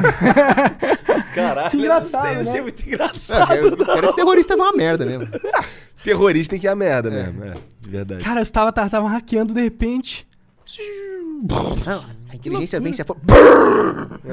É. Mas, ué, eles só conseguiram descobrir porque eles hackearam os caras e descobriram o IP deles e descobriram onde que tava e tinha um drone pra mandar. É tudo tecnologia Perfeito. também, né? Sim. Mas no final. Ah, sim, eu acho, eu acho legal. É, o mundo tá ficando meio maluco, na verdade. As guerras estão ficando meio maluco. O que, que você acha dessa parada da China e os Estados Unidos aí, cara? Porque tá rolando uma guerra. É o que Bastiat falava. Onde não circulam as mercadorias, circulam as tropas. E agora eles estão limitando a circulação de mercadoria, né? É ridí- Sa- Sabe qual é a analogia que eu faço? O que que é uma guerra comercial? É uma guerra onde o Estado tá ganhando, ganhando é pra um monte ver de quem tem o pau maior só, cara. Por que, que esses caras não. Porra, faz o que tem que fazer ali, fica todo mundo feliz, tu faz as trocas que tem que fazer. Os É total ficam- pra ver quem tem o pau Pô, maior. os né? caras ficam Guerra comercial é o seguinte: eu tenho um escravo, você tem outro escravo. Eu vou pegar o meu escravo e bater no seu escravo. Puf, com o meu escravo. Isso é uma guerra comercial. Tu, tu não curte o Trump? Não. Tu acha ele um bobão? Eu não bestão? curto nem Trump nem trap. Nem Trump, nem trap? É. Qual Só que- trap, né? Tem vários trap aí. Só que, não, aí que tá. Eu vou falar a verdade pra você. Na época da eleição do Trump com a Hillary, eu cheguei a montar um grupo na igreja pra rezar pro Trump ganhar. Caralho! Mas não porque eu gosto do Trump. Porque é porque a a Hillary, Hillary, é né? o capeta encarnado. Ela é o capeta, né? Ela é Ela é a capeta. globalista. Não, ia ter uma terceira guerra. É Você questão... acha que ia ter? Era, era o que eu chamo de voto ofensivo. Eu não sei se quando o Rafael Lima veio aqui no Flow, ele falou do livro dele, o voto defensivo. Acho que não. Não. O- desculpa, o voto ofensivo é dele, o meu é defensivo. Entendi. Ele fala, não, vamos votar ofensivamente para ir reduzindo o Estado. Essa é basicamente a tese dele. A minha é que isso não funciona. O que funciona é a intransigência moral. E a única situação em que valeria a pena votar seria no caso de uma emergência. Onde o efeito de ganhar alguém muito pior seria irreversível. Então, Que era Eu o não- caso da Hillary. É, eu não quero votar em ninguém. Agora, se a Hillary ganhar e vai ter uma terceira guerra mundial, nós, nós, nós não vamos estar vivos pra ter uma encapistão. Então vamos votar no Trump. Isso é o que eu chamo de voto defensivo. Cara, eu não conseguia gostar da Hillary, velho. Ela é foi o muito... que aconteceu no Brasil? A galera votou no Bolsonaro de forma defensiva, você acha? Então, a questão do Bolsonaro, eu, en- eu encarei como uma situação onde não era ainda o que eu chamo de voto defensivo, porque não era uma emergência tão grande. Mas eu torci pro Bolsonaro e eu ah, respeito a opinião de quem votou nele defensivamente, porque, pelo amor de Deus, o Haddad não, né? Então foi meio que um free rider nessa. Eu preferi manter a meu, minha posição como um farol da inteligência moral, mas eu peguei carona em quem votou no Bolsonaro. É, mas você viu que já tava safe também, né? Não. Se não tiver... Não, tava safe, pô. A Não gente sabia que safe o Bolsonaro ia ganhar antes do Não, mas primeiro é turno aquela acabar, questão que cara. a gente tava falando. Por que, que o Bolsonaro ganhou? Porque quem é anti-Bolsonaro, não anti-Bolsonaro no sentido anarcocapitalista da palavra, mas o pessoalzinho lacrador, a Sim, esquerda, sim. não é o povão. É a classe médiazinha, filha da puta, de atorzinho da Globo, desses artistinhas nojentos, desse beautiful people de merda, Beautiful people. bando de demônio. Zenzo, as Valentinas. Isso, a pior raça que existe. Agora, o povão trabalhador foi de Bolsonaro porque ninguém gosta de bandido. Quem gosta de bandido não é pobre, quem gosta de bandido é classe média filha da puta. O pobre quer matar os bandidos. Então que todo esse brasileiro gosta de povo... bandido, cara? Não Não, o brasileiro não gosta de bandido. Quem gosta de bandido é a imprensa, essa esquerdinha aí. O povo odeia a porra dos bandidos. Eu converso muito com pobre. Eu converso com porteiro, converso com frentista, converso com garçom. Não tem nenhum falando em direitos humanos. Todos eles querem ter que matar esse filho da puta mesmo, claro. Eles, os pobres são os que mais sofrem na mão dos bandidos. Eles não têm segurança privada, eles não têm carro blindado. O salário deles é- vale muito pra eles. Uma patricinha filha da puta, estudantezinha aí da perde a mesadinha do pai, tudo bem, ela vai pagar de consciente social. Agora um trabalhador lá que tem que sustentar a família não vai pensar assim. Ele tá fudido. Tá fudido. Tá fudidaço. É, fudido Então, mesmo. pobre não gosta de bandido, eu tô do lado do pobre. E aí o povo vai lá nas urnas e vota no Bolsonaro. Mas é engraçado que o PT, ele sempre falou que ele era o partido do pobre, né? Ah, isso é, é demagogia. Mas não tinha muito pobre que votaram no PT? Então esse é o problema do Brasil. O pobre no Brasil é conservador, mas ele ainda tá impregnado por uma mentalidade anticapitalista. Por quê? Porque o pobre não entende de economia. Por quê? Porque não é pra entender mesmo. Economia é uma ciência acadêmica. Mas se ele tivesse um recurso entrando todo mês, talvez ele entendesse mais O pobre, o pobre entende de finanças. Melhor do que qualquer guru de finanças. O pobre entende muito de finanças. Porque, Entende mesmo. Sério? porque pra Sim, sobreviver com aquela porra daquele salário, o cara tem que manjar. É o que eu falo pra vocês toda semana. E, cara, eu fiquei. Eu era duro a vida inteira, cara. Eu sei, eu tô ligado que esse bagulho aqui tá caro, por exemplo. Tá, entendi, entendi. Não, e- e- se o pobre tivesse superávit, se o governo não ferrasse a vida dele, ele ia investir. Então o pobre entende de finanças, da coisa prática. Agora, a economia como ciência acadêmica, coisa Mises, Rothbard, é uma, é uma, é uma, é uma elite intelectual. Um pobre pode ser um, alguém inteligente, inte- uma elite intelectual pobre. Pode, mas não é a regra. A regra é que a elite seja elite. Não financeira, mas elite de números. Então, o que eu quero dizer é que ninguém é obrigado a entender de economia. Eu acho Por que isso ninguém que- entende, na verdade. Ninguém entende, nem economista entende. É, Agora- Principalmente os economistas. Principalmente, entendem. principalmente, o professor, dou- pós-doutor em economia é o que entende menos. O empregado entende muito mais. Agora, o problema é esse. Chega o governo e promete mundos e fundos, você vai passar por cima da ciência econômica. Isso contamina todo mundo e vai votar no cara que te promete dar alguma coisa de graça. Por isso que eu sou contra a democracia. Porque o pobre não pode ser punido por ser ignorante econômico. E o rico também é ignorante econômico, todo mundo é. As pessoas não podem ser punidas por serem ignorantes. Numa democracia, elas vão engolir um discurso. Por que, vão- que elas não podem ser punidas? Porque se- ser ignorante não é crime. Mas é, mas é tipo, a vida vai punir a ignorância Sim, mas a- independente. a- a- o processo civilizador consiste em evitar esse tipo de coisa. A democracia é o contrário da civilização. Porque você pega o cara ignorante, ele elege um, um merda, que nem o Ciro Gomes, ou a Dilma, e ele é punido por isso. Eu sou contra isso. O Olavo de Carvalho falava, né? Todo poder emana do povo e contra ele será exercido. Isso é democracia. É. Agora, tem um apelo. É- é- o próprio fato do empreendedor ter mérito. Por que, que o empreendedor tem mérito a ponto de merecer ficar rico? Porque ele faz alguma coisa extraordinária que as pessoas não imaginavam. E é exatamente por isso que as pessoas so- têm uma mentalidade anticapitalista. Porque elas nunca vão imaginar o que o empreendedor é capaz de fazer. Elas vão pela via fácil das promessas políticas. Então, o mesmo, a mesma realidade que dá o mérito ao empreendedor dá a percepção das pessoas de que tem que ir pela via política, não pela via mercadológica. Né? Isso é um problema sério, porque aí é, acaba criminalizando ficar rico. É Na, na visão das pessoas, ficar rico, o cara que tem dinheiro e tal. Tem muito a ver com é inveja escroto. isso aí também, né? Cara, eu acho que é, é como, como foi construído isso tudo, Sim. sabe? Mas você acha que foi construído na base do- da inveja? Eu, eu, eu sinto que esses. Os esquerdistas, muito esquerdista que quer socialismo e tal, os, os caras eles têm ódio do jogo que eles estão jogando porque eles não são bem sucedidos no jogo. Tá ligado? O jogo é o capitalismo que a gente tá jogando agora. Essa é uma frase do meu pai. O quê? Ele fala só é comunista quem não tem capacidade de ser capitalista. mas, mas sabe que eu discordo um pouco do meu pai? Por quê? Porque eu acho que se um cara é um, um vagabundo sem talento, o melhor dos mundos para ele seria o capitalismo. Por quê? Porque o mercado se desenvolveria a ponto de até um cara desse ter alguma coisa pra fazer. Agora, numa Eu não, sou sociedade tão regulada, social... eu não sou tão otimista igual você, cara. Eu não sou otimista. Eu acho que, mano, a gente tá indo num, entrando num, num caminho da, da tecnologia que a tecnologia vai matar o capitalismo. Quê? Quê? Hã? É, essa aí tu vai ter que explicar. Vai lá. Não, eu acho que ele- eu sei o que ele quer dizer. Eu sei, sabe? eu sei. É, A tecnologia vai matar o capitalismo, sabe De como? forma que tudo vai ser automático e É, não. a gente vai ficar só Alguém vai ideia. fazer um super acelerador de partículas e vai criar um buraco negro que vai engolir a Terra. É a única forma que eu vejo. Você tá certo. Não, eu acho que vai acabar o capitalismo como a gente tem hoje, porque tudo vai ser feito por uma máquina daqui a pouco. Graças a Deus, eu vou poder ficar o dia inteiro estudando arte. Mas será que você vai ficar podendo estudar arte? Ou será que você vai se fuder pra caralho? Porque Não. a elite tecnológica vai dominar o mundo. Que elite tecnológica? Os caras que. mo- vão- Tipo, quem. Existe um negócio chamado singularidade da inteligência artificial. Eu não acredito nisso. Você não acredita nisso? Não, porque a singularidade não é aquele ponto em que a, a inteligência do computador ultrapassa a humana. É. Isso não existe. Como você Porque sabe? o computador não tem inteligência e nunca vai ter. Por quê? Porque a inteligência não é física. Não? Não. A inteligência depende do entendimento intuitivo, de aprender formas. Computadores não aprendem formas, eles só fazem cálculos. O computador é, tem. Já viu aquelas tecnologias de deep learning? De, de algoritmo, né? É, algoritmo. Eles fazem várias, é, tipo, várias pressu- pressuposições e vão testando.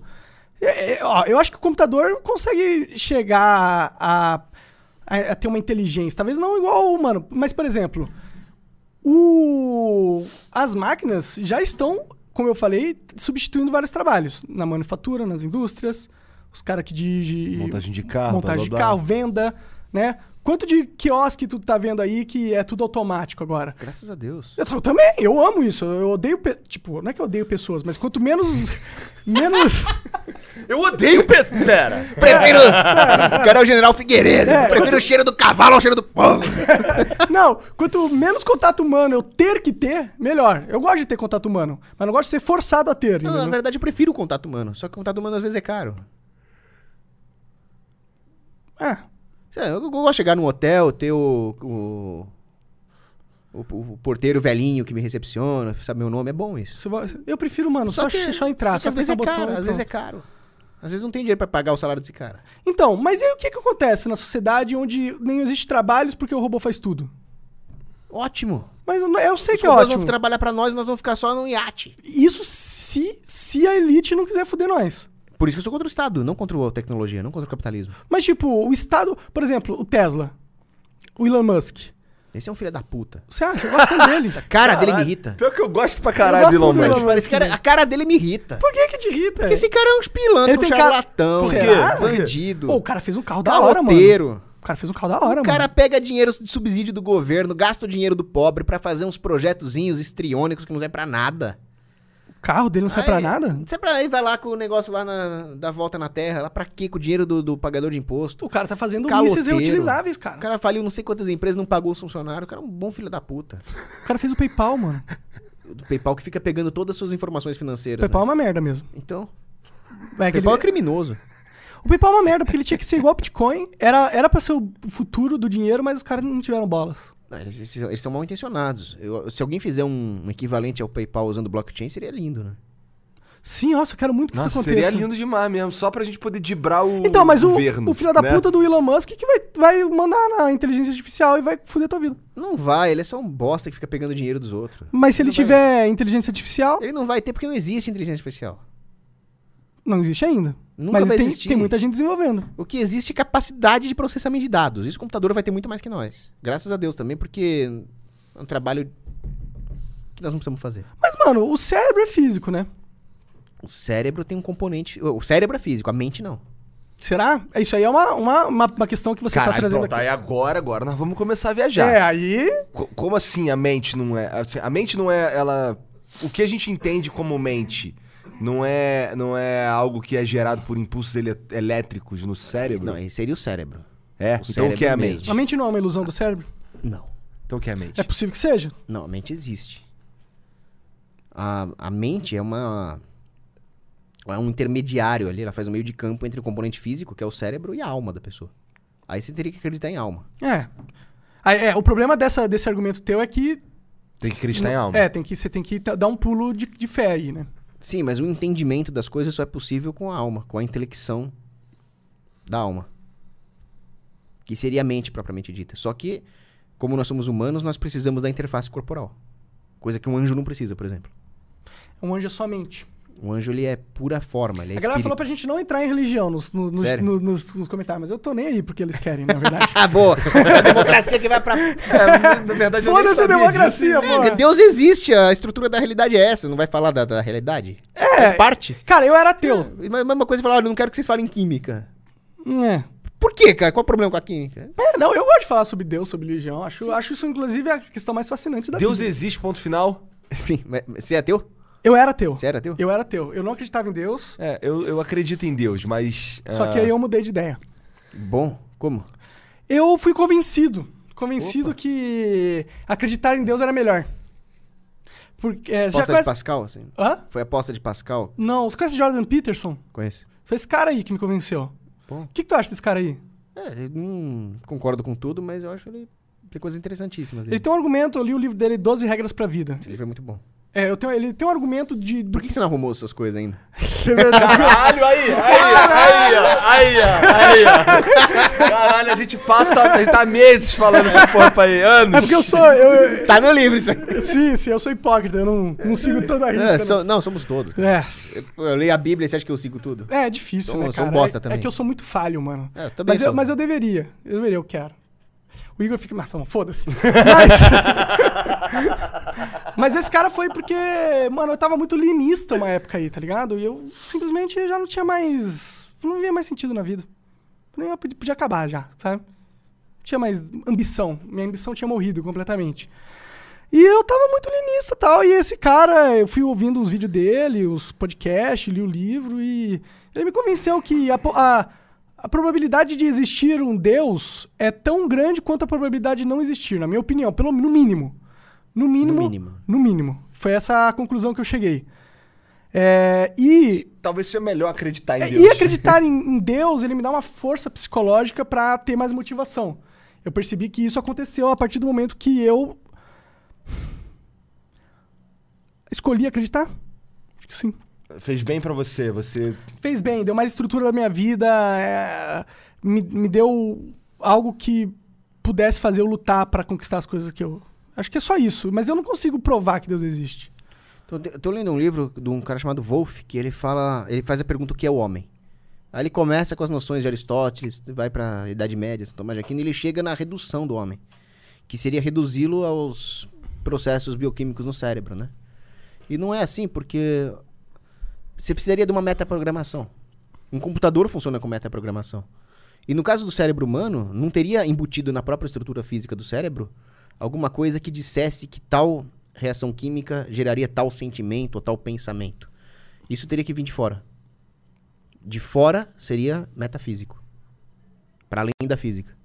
Então, necessariamente, o entendimento das coisas e a maneira como os seres humanos reagem tem que vir de alguma de algum processo fora da estrutura bioquímica. Então, ele deriva a existência da alma aí, né?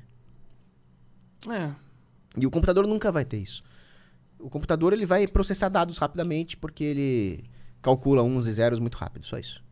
Mas esses caras aí que estão projetando essa parada, eles discordam de você, cara. Eles acreditam que vai dar. Porque eles, são, eles, eles só têm conhecimento de engenharia, eles não têm conhecimento de antropologia metafísica, de filosofia. Entendo. É, sei lá, eu, eu, não, eu não sei, eu não sou tão confiante qu- quanto você, não, cara. O Que é computador, não, impossível. o computador não é capaz de aprender formas. O computador ele tá reconhecendo foto já. Ele consegue falar igual um ser humano normal. Ele, ele consegue comparar pixels com alguma estrutura que tem na programação dele.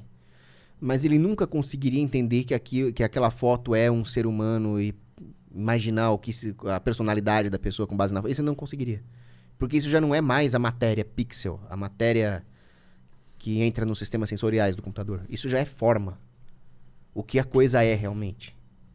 O que dá essência a ela. Isso o computador não, não tem. Então existe alguma coisa dentro da, do útero da mãe que liga a alma ao corpo? Não é no útero, né? Aonde? Como onde é feita essa ligação?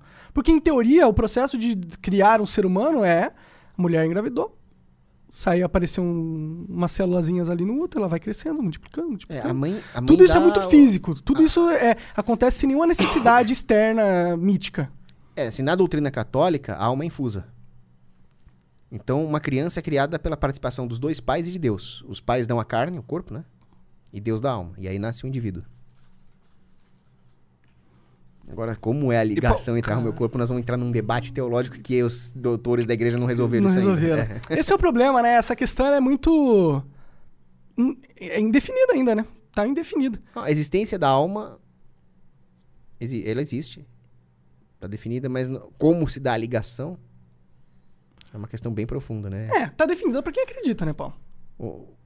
Não, na Grécia Antiga mesmo, antes do cristianismo, Aristóteles falava, né, que ó, a forma da alma é o corpo. Então eles já tinham essa ideia de que o homem é as duas coisas. Mas isso é, é um debate bem complexo. É, imagino, imagino. Não, não vamos descobrir Deus agora, né? Não vamos descobrir quem Eu que ele tenho é. um pouco de medo de religião, cara. Religiões em geral. Eu tenho medo de algumas, só Allahu Akbar! Não, assim, eu acho, eu acho que eu tenho, eu tenho algumas. Já vi pessoas limitadas pela religião. Sabe? Pessoas que, por exemplo, minha, minha mãe, não sei se é um bom exemplo, mas pesso- por ca- pessoas que são evangélicas, pessoas que são católicas, pessoas que são espíritas e tal, que elas ah, norteiam, não são, não é nem nortear, mas elas ah, ah, baseiam tudo, tudo que. toda a experiência, to- toda a percepção de vida delas é, é, é baseada e às vezes até tentam impor a outras pessoas é, uma visão religiosa de determinada coisa. Fundamentalista. É, e aí é, esse, é, é, esse pensamento costuma limitar as pessoas de ponto assim, da- de maneira que elas não, não, não pensam além do que, do Dos que dogmas. do- dos dogmas. Você, você não sente dogmas. isso, você não se sente um pouco preso. Eu, assim, é, é, meu pensamento poderia desenvolver mais, mas assim, já que isso daqui é um dogma, eu tenho que parar aqui. Tu já se sentiu limitado nesse sentido? Pela, pela tua religião? Você se considera um cara religioso? Olha, eu me considero al- alguém crente. Eu creio na doutrina católica. Agora, não significa que eu sigo lá na prática. Na prática, eu sou um pecador de merda. Mas eu tento não ser. E eu só conseguiria isso com a graça mesmo, né? Agora, por isso que eu vejo a, a- a religião, a, a católica, como uma libertação, não como uma prisão. É. Porque a minha razão é limitada. Eu não tenho como conhecer o que é certo, o que é errado, o que é verdade, o que é falso. Mas Deus me revelou uma parte disso. Ele me revelou o que é de mais importante e a partir disso eu consigo, usando a razão, me aproximar mais da verdade e da sabedoria. O que, que é essa Então, revelação eu vejo, aí? eu vejo os Na dogmas não como uma prisão, mas como um ponto de referência. Então, eu imagina que eu tô no mar, eu sou um navegador inexperiente dentro do navio, eu não sei nada, só vejo um monte de tempestade. Tá que merda, o que, que eu faço agora? Aí eu vejo um farol. Aquele farol é a costa. Aquele farol tá limitando a minha liberdade de navegar? Não, ele só tá me servindo de referência. Agora eu sei que a costa tá ali. Então é assim que eu vejo os dogmas católicos, né? Entendi, faz sentido. Na questão do, da Gênesis da Bíblia, qual que é, qual que é a tua interpretação sobre isso? Você acha que foram, foi, teve alguma influência sobrenatural que conduziu a mão dos caras que escreveram a, a Bíblia? Ou você acha que é o argumento do Jordan Peterson, que fez o que foi me convenceu, que a Bíblia é uma coleção de histórias milenares que foram evoluindo conforme a cultura foi evoluindo, foram passando de geração em gerações, e por causa desse filtro histórico, cultural, eh, foram sobrando apenas as, as histórias mais fundamentais ao ser, e os caras que escreveram a Bíblia juntaram essas ideias num livro só. Então esse- o Jordan Peterson ele falha em achar que existe um uma dialética histórica e ele cai num hegelianismo, como se a história evoluísse para um ponto onde nós poderíamos ver o que é sábio e o que não é sábio. Tanto que hoje tem gente que não acredita em nada do que está na Bíblia. Tem gente que usa trechos da Bíblia fora de contexto para argumentar contra a religião. É, mas o argumento Então- é, é que, tipo, é, as histórias ficaram na memória da civilização. Tipo, o que fica na nossa memória é algo que a gente dá valor. Então, o argumento, da- o argumento dele está certo em relação à mitologia, por exemplo. Uhum. Mas não em relação à Bíblia. A Bíblia é mitologia. Porque não é mitologia. É um- Aquilo, aqui- é, existem alegorias, analogias, mas não é mitologia. Entendi. Porque muitas vezes os próprios gregos não acreditavam religiosamente na própria mitologia. Existia a tradição mitológica grega, mas eles também tinham uma religião popular que eles seguiam que não era relacionada diretamente à mitologia. Uma mística separada. Agora, no catolicismo, nós temos ali um- uma sabedoria humana que vem do alto. Porque se nós dependêssemos da sabedoria humana para descobrir o que é sábio, que é o argumento do Jordan Peterson, nós íamos ter necessariamente alguma coisa imperfeita e errada. Mas a gente tem, né? A Bíblia É não é tá. perfeita, né? Tá, ela é. Mas ela é, mas, por exemplo, tem vários, ah, vários trechos da Bíblia que era claramente coisas que foram colocados ali pra é, modificar o comportamento da sociedade. Por exemplo, não coma porco. Provavelmente era porque as pessoas estavam morrendo comendo porco. Ou camarão. É, aí os caras. Porco é proibido. E aí faz mal. fudeu. Aí agora, É, não, agora tá tipo, certo. não Sim, é mas, mais tipo- santo comer porco. É, mas, por exemplo, comer porco, você pode comer porco. Tá ligado? Pode, O, o claro, problema é você porco. comer. Sim. Mas na Bíblia tá dizendo que não, que é pecado. Aí você tá falando que ela é perfeita. Mas a Bíblia não tá falando que é pecado comer porco porque é pecado comer porco, que é o que o Islã faz. A Bíblia está falando que nós devemos obedecer à autoridade que veio de Deus por intermédio da lei mosaica. E aí deve seguir a lei que tá, a lei mosaica, que inclui não comer porco. Por quê? Porque não pode comer porco? Não. Por obediência à autoridade. É diferente. Sim, eu, eu, eu- entendo. Mas você percebe que existem várias coisas na Bíblia que eram coisas do cotidiano humano relativo à, à sociedade vigente naquela época? Sim, porque Se Deus lá não tivesse isso. porco e a Bíblia ia ser diferente? Ia. Então, como porco. que você pode falar que a Bíblia é perfeita se ela é um, um livro que se modifica conforme a cultura e, o, e a, a região onde ela tá? Porque ela nunca se modificou. Ela Ela não? é tão perfeita que ela Hum. leva em conta até as circunstâncias locais. Tamanha é a base dos princípios eternos onde ela está lastreada. Porque nada no mundo contraria esses princípios. Então, por isso que ela está em harmonia com tudo isso. Então, o, o povo judeu foi escolhido por Deus para ser o guardião do conceito de Deus, do monoteísmo, e é onde viria o Messias, certo? Então todo o Antigo Testamento vai trazendo a história da humanidade, a pedagogia divina da humanidade até o momento de Cristo. E aí vem o Novo Testamento, que é Cristo. Agora, e se o povo judeu desaparecesse? Não podia. Então as leis mosaicas serviam para preservar o povo judeu. Eram leis que mantinham a disciplina, a higiene, não comer porco, que mantinham o povo unido contra inimigos. Então tinha tudo isso. Por exemplo, não usar roupas feitas de dois tecidos diferentes. Sim. Claro que você pode usar a roupa do que você quiser. É, 100%, é, 50% poliéster, algodão, ok. Mas naquela época havia uma disciplina do povo judeu que ainda não entendia o conceito moral cristão, porque não existia Cristo ainda, não tinha se encarnado ainda, que era a ideia de manter um povo unido, homogêneo, sem se misturar com outros povos. Então era uma pedagogia. Não misturar tecidos era uma, uma forma de ensinar a não se misturar com outros povos. Era uma metáfora desse para isso. Não, não era uma metáfora, era pra não usar roupa de vários tecidos mesmo. Entendi, entendi. Mas era pra incutir uma cultura de não se misturar. e você acha se isso positivo? Sim, porque senão não teria. O povo judeu não teria guardado essa tradição monoteísta onde Cristo se encarnaria. Agora, quando Cristo vem, ele supera boa parte da lei mosaica porque ele ensina a grande regra, que é a regra do amor ao próximo. Tendo em vista a regra do amor ao próximo, pronto, você superou várias leis mosaicas, não todas. Mas tudo bem, agora eu posso comer porco. Não todas. Não todas. Tem, um- tu pode citar uma que não foi superada por essa do, de Aí, a Cristo? ideia da monogamia, por exemplo. Porque é uma, é uma consequência da caridade você constituir uma família, amar a mulher, e estar aberto à vinda de um- uma prole. Mas sabe o que, que eu vejo, Paulo? Eu vejo que todas essas regras, ela tem muito mais um motivo prático do que religioso. Mas essa, essa diferença entre teoria e prática é uma ideia moderna que veio com Kant. As duas coisas são a mesma.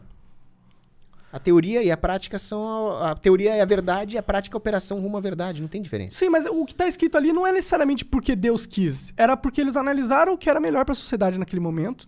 E falaram: se a gente der essa diretriz aqui pro meu povo, a gente vai ter uma sociedade mais harmônica, mais forte. É o contrário. Deus revelou que não podia usar tecido de roupa com tecido diferente. Ah. Mas por quê? Porque é o mandamento. Siga. Essa era a ideia no Antigo Testamento. É uma pedagogia. E agora, foda-se isso. Agora que a gente já tem tecnologia, Agora- sabe que isso é Não, irrelevante. ago- não, é, não é que é relevante. Agora, nós entendemos que aquela obediência a esse mandamento de Deus tinha um propósito prático porque Deus nos ama. E nós obedecemos por amor a Deus. Agora que já veio Cristo, nós temos a regra de ouro, né? Amai a Deus sobre todas as coisas e ao próximo como a ti mesmo, como a regra fundamental e todo o resto é consequência. E nós já temos uma maturidade civilizacional para poder usar a roupa do que quiser, seguindo uma moral cristã. Por isso que Cristo superou tudo isso. Entendi. Então, o- tem um, um autor, era. Não lembro o primeiro nome dele, chamava Gorgulho. E ele explicou que toda a Bíblia gira em torno de Cristo, inclusive o Antigo Testamento. Que era preparação para a vinda de Cristo e depois os ensinamentos de Cristo. E tudo, toda aquela preparação era a ideia da obediência. A obediência a essas regras, que hoje não são mais necessárias, não são mais válidas, mas que nos ensinam a obedecer essa regra máxima de um amor ao próximo que Cristo nos ensina. Também Sim. é uma pedagogia. Não, eu entendo, eu acho legal, e eu, eu concordo que a Bíblia teve um papel fundamental na- no desenvolvimento humano, até na cultura ocidental, até, até nos estados que hoje um dia nos governam. Não, é, graças a Deus. Imagina um, imagina um Estado sem Deus. Era sacrifício humano, Sim. era escravidão. Quem, quem, quem combateu esse negócio de sacrifício humano e escravidão foi a igreja. Quando o pessoal fala, não mistura política com religião, eu falo, tá louco? Foi graças a misturar a religião na política que nós acabamos com a escravidão. Mas os religiosos também queimavam várias pessoas, né? Aí que tá, tem, existem falsas doutrinas. Hum. Quem queimava as pessoas? Quem queimava as A bruxas? Inquisição. Os- não, os puritanos. Os puritanos? Aquela coisa toda de caça às bruxas, foram os puritanos, não foram os católicos. Entendi. Agora, eh, tinha gente que era queimada na Inquisição É Católica. que eu sou burro, cara. Qual a diferença? O puritano não é católico? Não, puritano é protestante. É? É. Caralho, eu- isso aí é chocante pra mim, na verdade. Eu Mas achava... a, a escola, a, a escola é o grande mal. Chega na escola e fala, ah, os cristãos são todos filhos da puta. Eles não diferenciam nada. Eles não diferenciam as várias denominações protestantes. Eles não falam quem, o que era culpa da igreja o que era culpa do Estado. Por exemplo, quem é que condenava as pessoas à fogueira? Na Inquisição era o Estado. Hum. Porque a que, era, que punição... era meio regido pela igreja, não era não? O papel da igreja era dizer se houve heresia ou não. Porque um governante não é obrigado a saber a doutrina. Então eles mandavam lá pros bispos e o bispo analisava a ideia do cara e falava, isso aqui é heresia. E qual é o crime, qual é a punição pro crime de heresia? Aí, aí é com o Estado. Então quem determinava a punição na fogueira era o Estado. A igreja só falava, houve heresia, ele é culpado. Entendi. Entendi. O que, que tu acha desse novo Papa aí, Não, cara? eu- Não, só mais uma coisinha. É claro, desculpa. Só mais uma coisinha. A Inquisição foi um grande avanço para a humanidade. Porque antes da Inquisição era julgamento por combate. Era julgamento de pegar um ferro em brasa e ver se queimava ou se não queimava. Era o rei não foi com a cara. Total arbítrio do rei. A Inquisição foi um avanço que trouxe vários pilares do direito hoje. O, o- English Common Law. Não uma- foi essa parada boa, aí que- boa parte boa parte dos nossos pilares do direito hoje que Ah. pegam algumas influências do direito romano do direito costumeiro inglês e que hoje tem o habeas corpus tem o direito à defesa tem o devido processo tudo isso vem da Inquisição Sério? Não sabia disso, não. antes da Inquisição eu não fui com a tua cara está morto a Inquisição que trouxe Foi um mal o direito- necessário. trouxe o direito processual sem a Inquisição não teria direito processual no Ocidente é que a escola ensina tudo errado É, Cara, eu não sabia de nada disso que também você tá não isso aí, isso, aí, isso aí eu descobri depois que eu me converti Entendi. O que, que você Eu leu? aprendi tudo. Não, de- assim, eu, eu aprendi, eu aprendi coisas com meu avô até os sete anos. Depois eu só fui estragado. Aí eu fui resgatado pela, pelo estudo do austro-libertarianismo, do, do anarcocapitalismo e pela religião. A escola só. Tu foi parar. Tu, Eu tu, tu não era da igreja e aí você foi pra igreja? É isso Cara, eu que tinha aconteceu? aquela ideia de que. Eu nunca fui de esquerda. Mas eu era meio, meio direita ditadura militar, assim. né? Mas eu tinha aquela ideia, não, a igreja é legal. A igreja é uma instituição social que faz caridade e Jesus era um cara legal. Pronto, só tinha essa ideia. Aí um dia eu passei por um período meio depressivo e a minha mãe pediu pra eu rezar com ela uma Ave Maria. Aí eu falei, mãe, eu era racionalista, né? O que, que adianta falar uma série de palavras na frente de uma estátua de gesso? Me explica. Eu quero que você me explique racionalmente no que, que isso vai adiantar na minha vida. Ela falou, não, não, não queira que eu explique racionalmente. Faz o, aceita o pedido de uma mãe. Ah, tá, vai. Não vai doer, vai. Ave Maria, cheia de graça. Naquela hora veio a graça. Naquela hora eu entendi que não, a igreja, a igreja tá aí, não é porque ela é uma instituiçãozinha legal. É porque ela é ela foi fundada por Deus. Mas esse entendimento não veio da razão.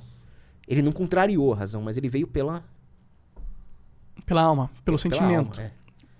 Pelo que vem antes do lógico. Sim, isso não contraria a razão. Isso só supera a razão. Pelo contrário, a razão te guia em relação a isso, porque a razão tem que ser humilde. É. A razão tem que ter hum, perspectivas corretas, né? Tem, tem um autor que chama Gardel, ele escreve que o principal ponto da razão é refletir sobre si própria. E quando a razão é usada para analisar a si própria, ela percebe o quão limitada ela é. É, eu não me entendo muito, não. Também não. Sou uma caixinha de mistério. Também não sei nada. É, É, eu, Sócrates, né? Eu não sei, só sei que nada sei, cara. sim. Eu não sei porra nenhuma. É, tem tanta coisa que dá pra saber, né? Olha o tamanho do universo aí, Quanto né? mais você descobre, mais você fala, puta, eu não sei nada mesmo. Eu tava vendo um vídeo teu que tu tava falando lá que a Terra é o centro moral do universo. É. Os- que que di- divu- é, divague mais sobre isso. É tipo, a gente. O, é, porque o, o planeta é muito grande. Sabe qual que é? Eu, eu acho que existe os niilistas e eles são muito grandes, muito fortes. Porque eu era um deles, tá ligado? E eu acho que a sociedade ela tá numa, numa fase onde que a maioria das pessoas acredita que a vida é apenas uma aleatoriedade, um peido cósmico que aconteceu de ser assim, tá ligado? Não tem nenhum propósito, não existe peido Deus. é, a gente vai morrer, vai acabar, já era. Essa é. a- Você acha que a gente vai morrer e vai pro paraíso? Quem É. merece? Depende. Depende. Onde você acha que vai um comunista? Não, tá. Então quem Você acha que ele vai pro inferno, um comunista? Não, não dá pra saber, mas o comunismo é heresia grave, né? Ah, mas o cara pode ser comunista, mas ajudou a família dele, Não, trabalhou. Pode ser. Agora, tem cara que vai mesmo. Vamos falar a verdade. Vai pro inferno, dizer, inferno, tô- tô- satanás, Sim, chifrão, dúvida. rabinho. Sem dúvida. Não, chifrão e rabinho é, é um simbolismo Sim, sim. literário, poético, né? Mas você acredita que existe uma entidade, uma consciência que é. Do respo- mal. Não, não, responsável por punir os maus, né? Porque ele não é mal em, teo- em teoria. Não, ele é mau. Ele é mal? Ele é mau. É- é- Deus se vale dele pra punir os maus, mas é, o- é inadvertidamente do ponto de vista do capeta. Eu, cara, eu interpreto a, a, a Bíblia. ponto de vista do capeta.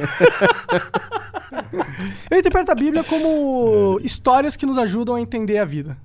Eu acho que a galera que pensou na Bíblia era meio genial, assim. É claro que era Deus. Eu não acho que, tipo, eu, não, eu, eu acho que pode ser que seja Deus, entendeu? Mas você fala, é Deus. Só que Deus ele pode influenciar os seres humanos de várias formas. Você pode falar que é Deus, mas o cara criou o ser humano. Deus criou o cara que escreveu. Então, só a partir do momento é Deus. Porque se Deus não tivesse Criou- criado o cara que escreveu, o cara não É teria porque- escrito. É Mas Tem agora. muito aquela ideia aristotélica de que Deus criou o mundo e. Agora se virem, né? Mas não é assim. Deus sustenta o mundo. Então ele não só criou o rei Salomão, o rei Davi, todo mundo que escreveu a Bíblia, mas ele inspirou, cara.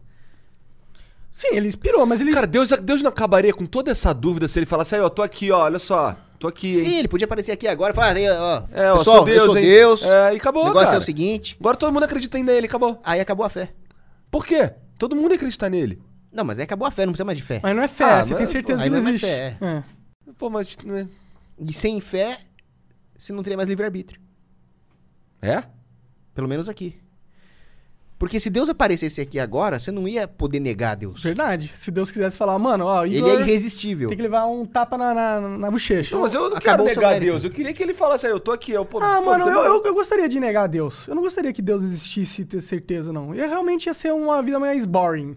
Será? Faz sentido ser mais boring. Porque, pô, Mas ele não fazia isso antigamente? Tipo, ele parava que eu vou o sol. tentar qualquer coisa? Eu pergunto pra Deus, Né? mano. Sim, mas o cara já tinha uma fé enorme. E ele também não aparecia lá, ó, eu aqui. Não, senão. Não, mas, mas, porra, se parou sol, amigão, é porque Deus existe, Sim, né? sim. Mas. Já aconteceram alguns milagres comigo também. É? Fala um milagre que aconteceu com você, cara. Olha, aconteceram vários. É que eu não sei se é o assunto bom aqui pro Flow. Mas tinha um moleque lá no meu clube que ele tem um- tinha uma deficiência mental. E eu não sabia disso. E o moleque, ele era meio inconveniente, por assim dizer. E como eu não sabia que ele tinha uma deficiência mental, eu perdi a paciência com ele. Hum. Eu falei, pô, moleque. vai- Aí ele começou a chorar tal, e eu percebi que ele tinha uma deficiência. Aí eu falei, o que, que eu fui fazer? Sabe aquele peso na consciência gigantesco? Aham. E. Não, eu rezei, meu Deus, eu queria reparar o que eu fiz. Queria que o senhor me ajudasse. E no mesmo dia, o moleque precisou de ajuda e eu ajudei ele. Então foi na mesma hora. É. Milagre. Ou Não, eu- coincidência. eu- então, Coincidência. não- é uma prova da existência de Deus. Sim. Mas pra mim é. Pra Sim. mim é uma evidência anedótica. Cara, mas eu tenho vários, vários momentos da minha vida eu percebo isso também, assim. Por isso que eu não, eu tenho, eu não falo que eu não acredito em Deus. Eu tenho, eu tenho problemas com religiões, tá? Mas eu acredito, de- eu acredito muito em Deus, porque são algumas coisas que são só incríveis demais pra ser coincidência Concordo. que acontecem na minha vida, por exemplo. Mas você concorda comigo que se você acredita em Deus? Eu acredito. Se Deus existe, ele ia trabalhar uma forma de fazer o homem se religar a ele. Ele não ia deixar o homem sozinho. Ele pode até não aparecer aqui em person, mas ele não deixaria a humanidade sem um meio de se aproximar dele. E é, e é e daí que vem a religião. Deus cria uma linguagem. Você acha que eu preciso Um de uma religião, ir à igreja, fazer lá os sacramentos, eu tenho que fazer tudo isso, senão eu não me aproximo de Deus, por exemplo? Eu não acho que é senão você não se aproxima de Deus, mas esse é o caminho que ele criou para nos facilitar a vida. Para facilitar a nossa reaproximação. Por isso que vem. Por isso o nome, religião. Religião significa religar. Religar. Ah, Ah, Mas tem uma, tem uma boa. Hum. Um milagre também. Mas esse é um milagre que tem muito a ver com o narcocapitalismo. Né? Vai. Tava na Argentina, em, Men- em Mendoza. Aliás, pra quem gosta de vinho, eu recomendo a cidade de Mendoza, que é a capital do vinho na Argentina. ó. Tem umas vinícolas Agora a muito Argentina legais. tá fudida. É bom, hora, bom dia pra ir comprar Tá vinho. lá. baratinho, É. né? tá tudo barato lá na Argentina. Puta merda, agora se entrar essa. Ah, Kirchner de novo. Meu Deus do céu. É. Você vê que educação não, não- é a solução. Mas é si, que né? entrou o Macri lá e ele não resolveu o problema. Claro que não resolveu. É liberaleco merda pra nojento. Então, aí vai. é, é Resolveu, problema. pagar, resolveu pagar toda a dívida. Como? Se não é com inflação e taxando o povo argentino. Sim. Então, esse foi o grande erro do Macri. É um liberaleco.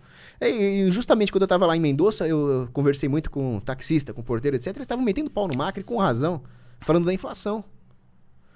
Quê? Como é que você vai pagar a dívida? Só imprimir dinheiro e Catando pagar. o valor da moeda pra pagar esses banqueiros filhos da puta, né? E não deu outra. Então, é a minha teoria do feijão. O povo não quer saber se é democracia, se é monarquia, se é as instituições, se o STF. O povo quer feijão na panela. Tem feijão ou não tem feijão? Essa é a minha teoria do feijão. Eu acho que você tá bem Mano, certo. o povo cara. não quer saber se é liberal, se é social-democrata, se é neoconservador. Ninguém liga. Tem a porra do feijão ou não tem a porra do feijão? Pronto. E não tinha feijão. Isso, e é ainda por isso que o. Macri perdeu. E aí todo É. mundo ficou puto. Ele já feijão. perdeu mesmo, é isso? Ah, eu acho que vai dar Kirchner. Isso aí vai ser. Porque é aí que tá a educação. A educação não, não é o. Tá cheio de livraria em Buenos Aires. O povo argentino lê muito mais que nós, o que é muito bom. Mas não é suficiente pra livrá-los de votar na esquerda. É que também o sistema é merda, né? O sistema político é merda. Claro Tipo, que é. Eles não têm muita opção também, né? Então, a democracia não é liberdade.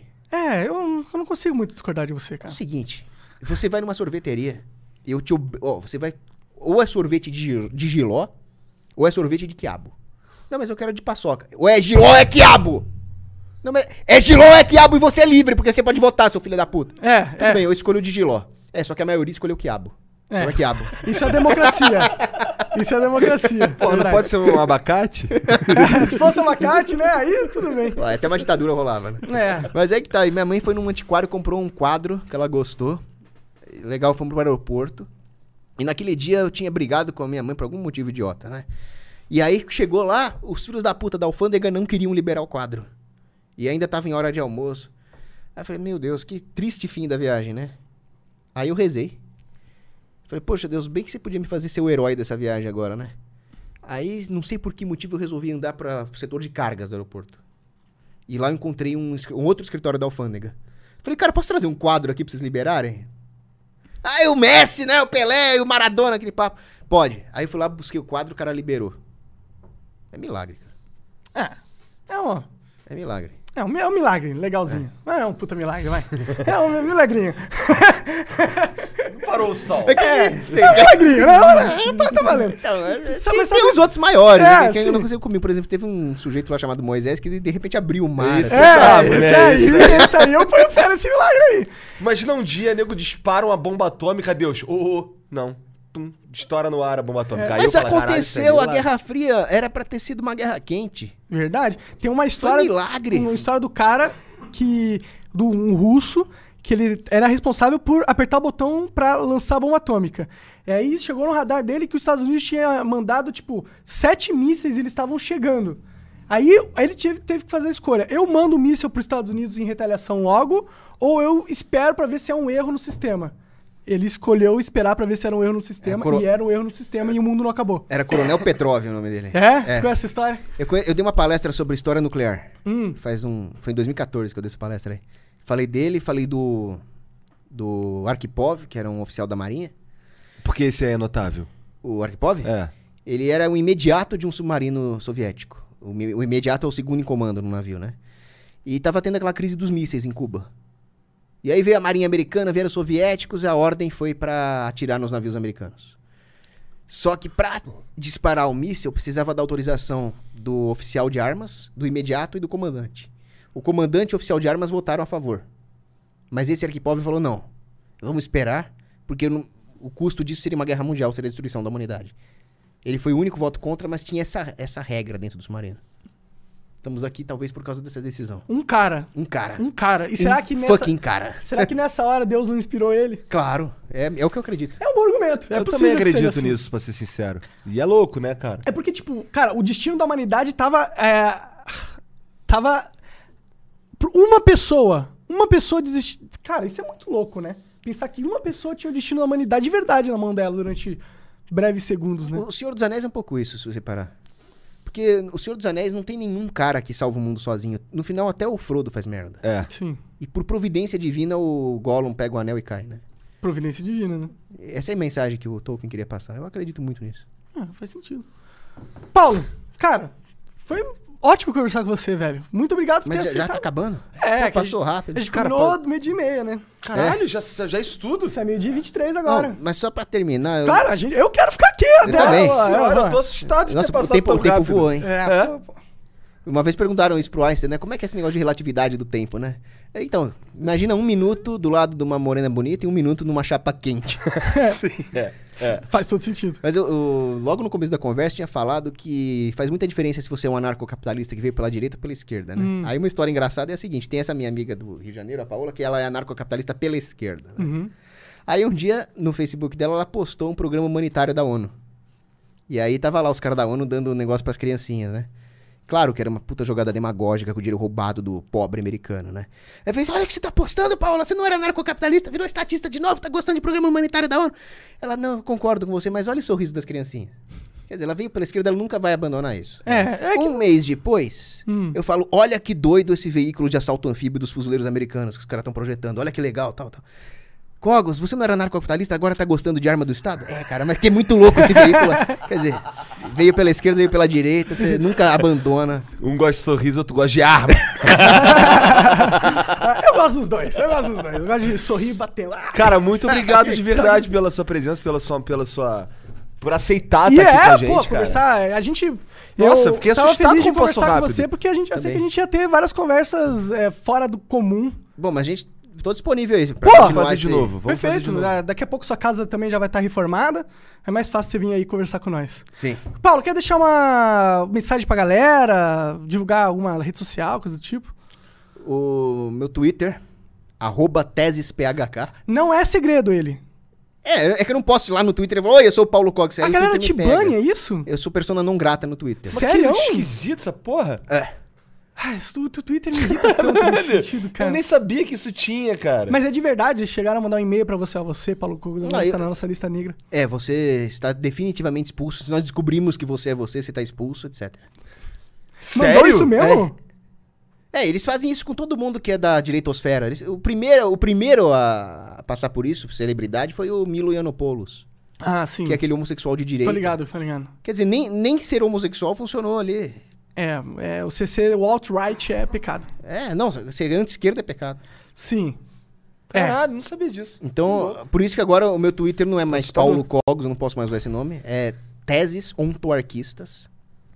E eu, a arrobinha dele é arroba tesesphk. Legal. É, Deve estar na vai- descrição. Não é seu, tá na descrição. Tá na descrição, não é o Paulo Cogos. Não, é o Paulo Twitter. Cogos, mas é o Paulo Cogos, entendeu? E tem o seu canal no YouTube também. meu canal no YouTube. Posta várias coisas. Eu assisto direto os vídeos, vídeos seus, cara. Acho que você é um cara culto. Acho isso Obrigado. legal. Você agrega. Balançando os Olha- abacates. É, você é meio loucão também, mas eu gosto disso. Eu, eu- eu- eu- antes da gente acabar, eu queria conversar, perguntar: é, você tem a- autismo mesmo? Ou você só eu fala pra poder falar merda? É tipo, Não, agora tem algum problema. Ah, porque você não parece ser autista. Não, mas não é autismo. Eles falam em síndrome de Asperger em vários graus, né? É. Não sei se eu tenho alguma coisa leve nesse sentido, é que eu nunca fiz um diagnóstico oficial. É, não parece ter, Mas não. não- Acho que não- você é só meio esquisito mesmo. Acho que sim. É. Excêntrico, A gente, a gente precisa de pessoas assim. É, senão ia ser todo mundo boring, eu acho. seria. Gente, Tem um livro bom do Erasmo de Rotterdam chamado Elogio da Loucura. elogio da loucura, ele fala sobre o quê? Ele fala que a loucura mesmo é você ser do parte do, do senso comum. Do senso comum. Também acho, também acho. também acho. E é com isso que a gente termina esse Flow Podcast. Obrigado, gente. Ah, vai lá e apoia a gente no Apoia-se. É, dá uma ok? olhada aqui embaixo que o nosso programa de apoiadores está aqui na descrição também. E vai- a gente tem uma meta foda que se a gente bater lá um- uma quantidade de, de apoios, se juntar Mensais, dois mil dois reais. mil reais por mês, a primeira, quando a gente bater isso, a gente vai fazer um churrasco. Uma festaça. Foda, nós vamos alugar a Convidar casa, todo mundo foda. que bancou, todo É. mundo que... Ó, um quarto já foi. Um quarto, já, já temos 500 reais por mês ali. E sabe que o Flow tem que. A gente tem que manter a independência aqui, porque senão a gente vai ter que virar o Twitter esquerdista e ficar não vamos banindo poder Paulo chamar o- Cogos. o Cogos. É, imagina. É Cogos, né? Você Cogos. Cogos, des- des- desculpa, Cogos. Então, aí se vocês não bancarem o Flow, daqui a pouco eles vão ter que fazer ali o símbolo do Flow com a bandeirinha gay. É. Não é o que vocês querem. É, mas é verdade, é verdade. Daqui a pouco a gente vai ter que, pô, chamar só progressista aqui, ser a favor do Estado. Melhor vocês ir ah, apoiando a gente no apoia-se aí, cara. Fazendo isso. chantagem. né? Valeu! Um beijo, valeu. Tchau, tchau.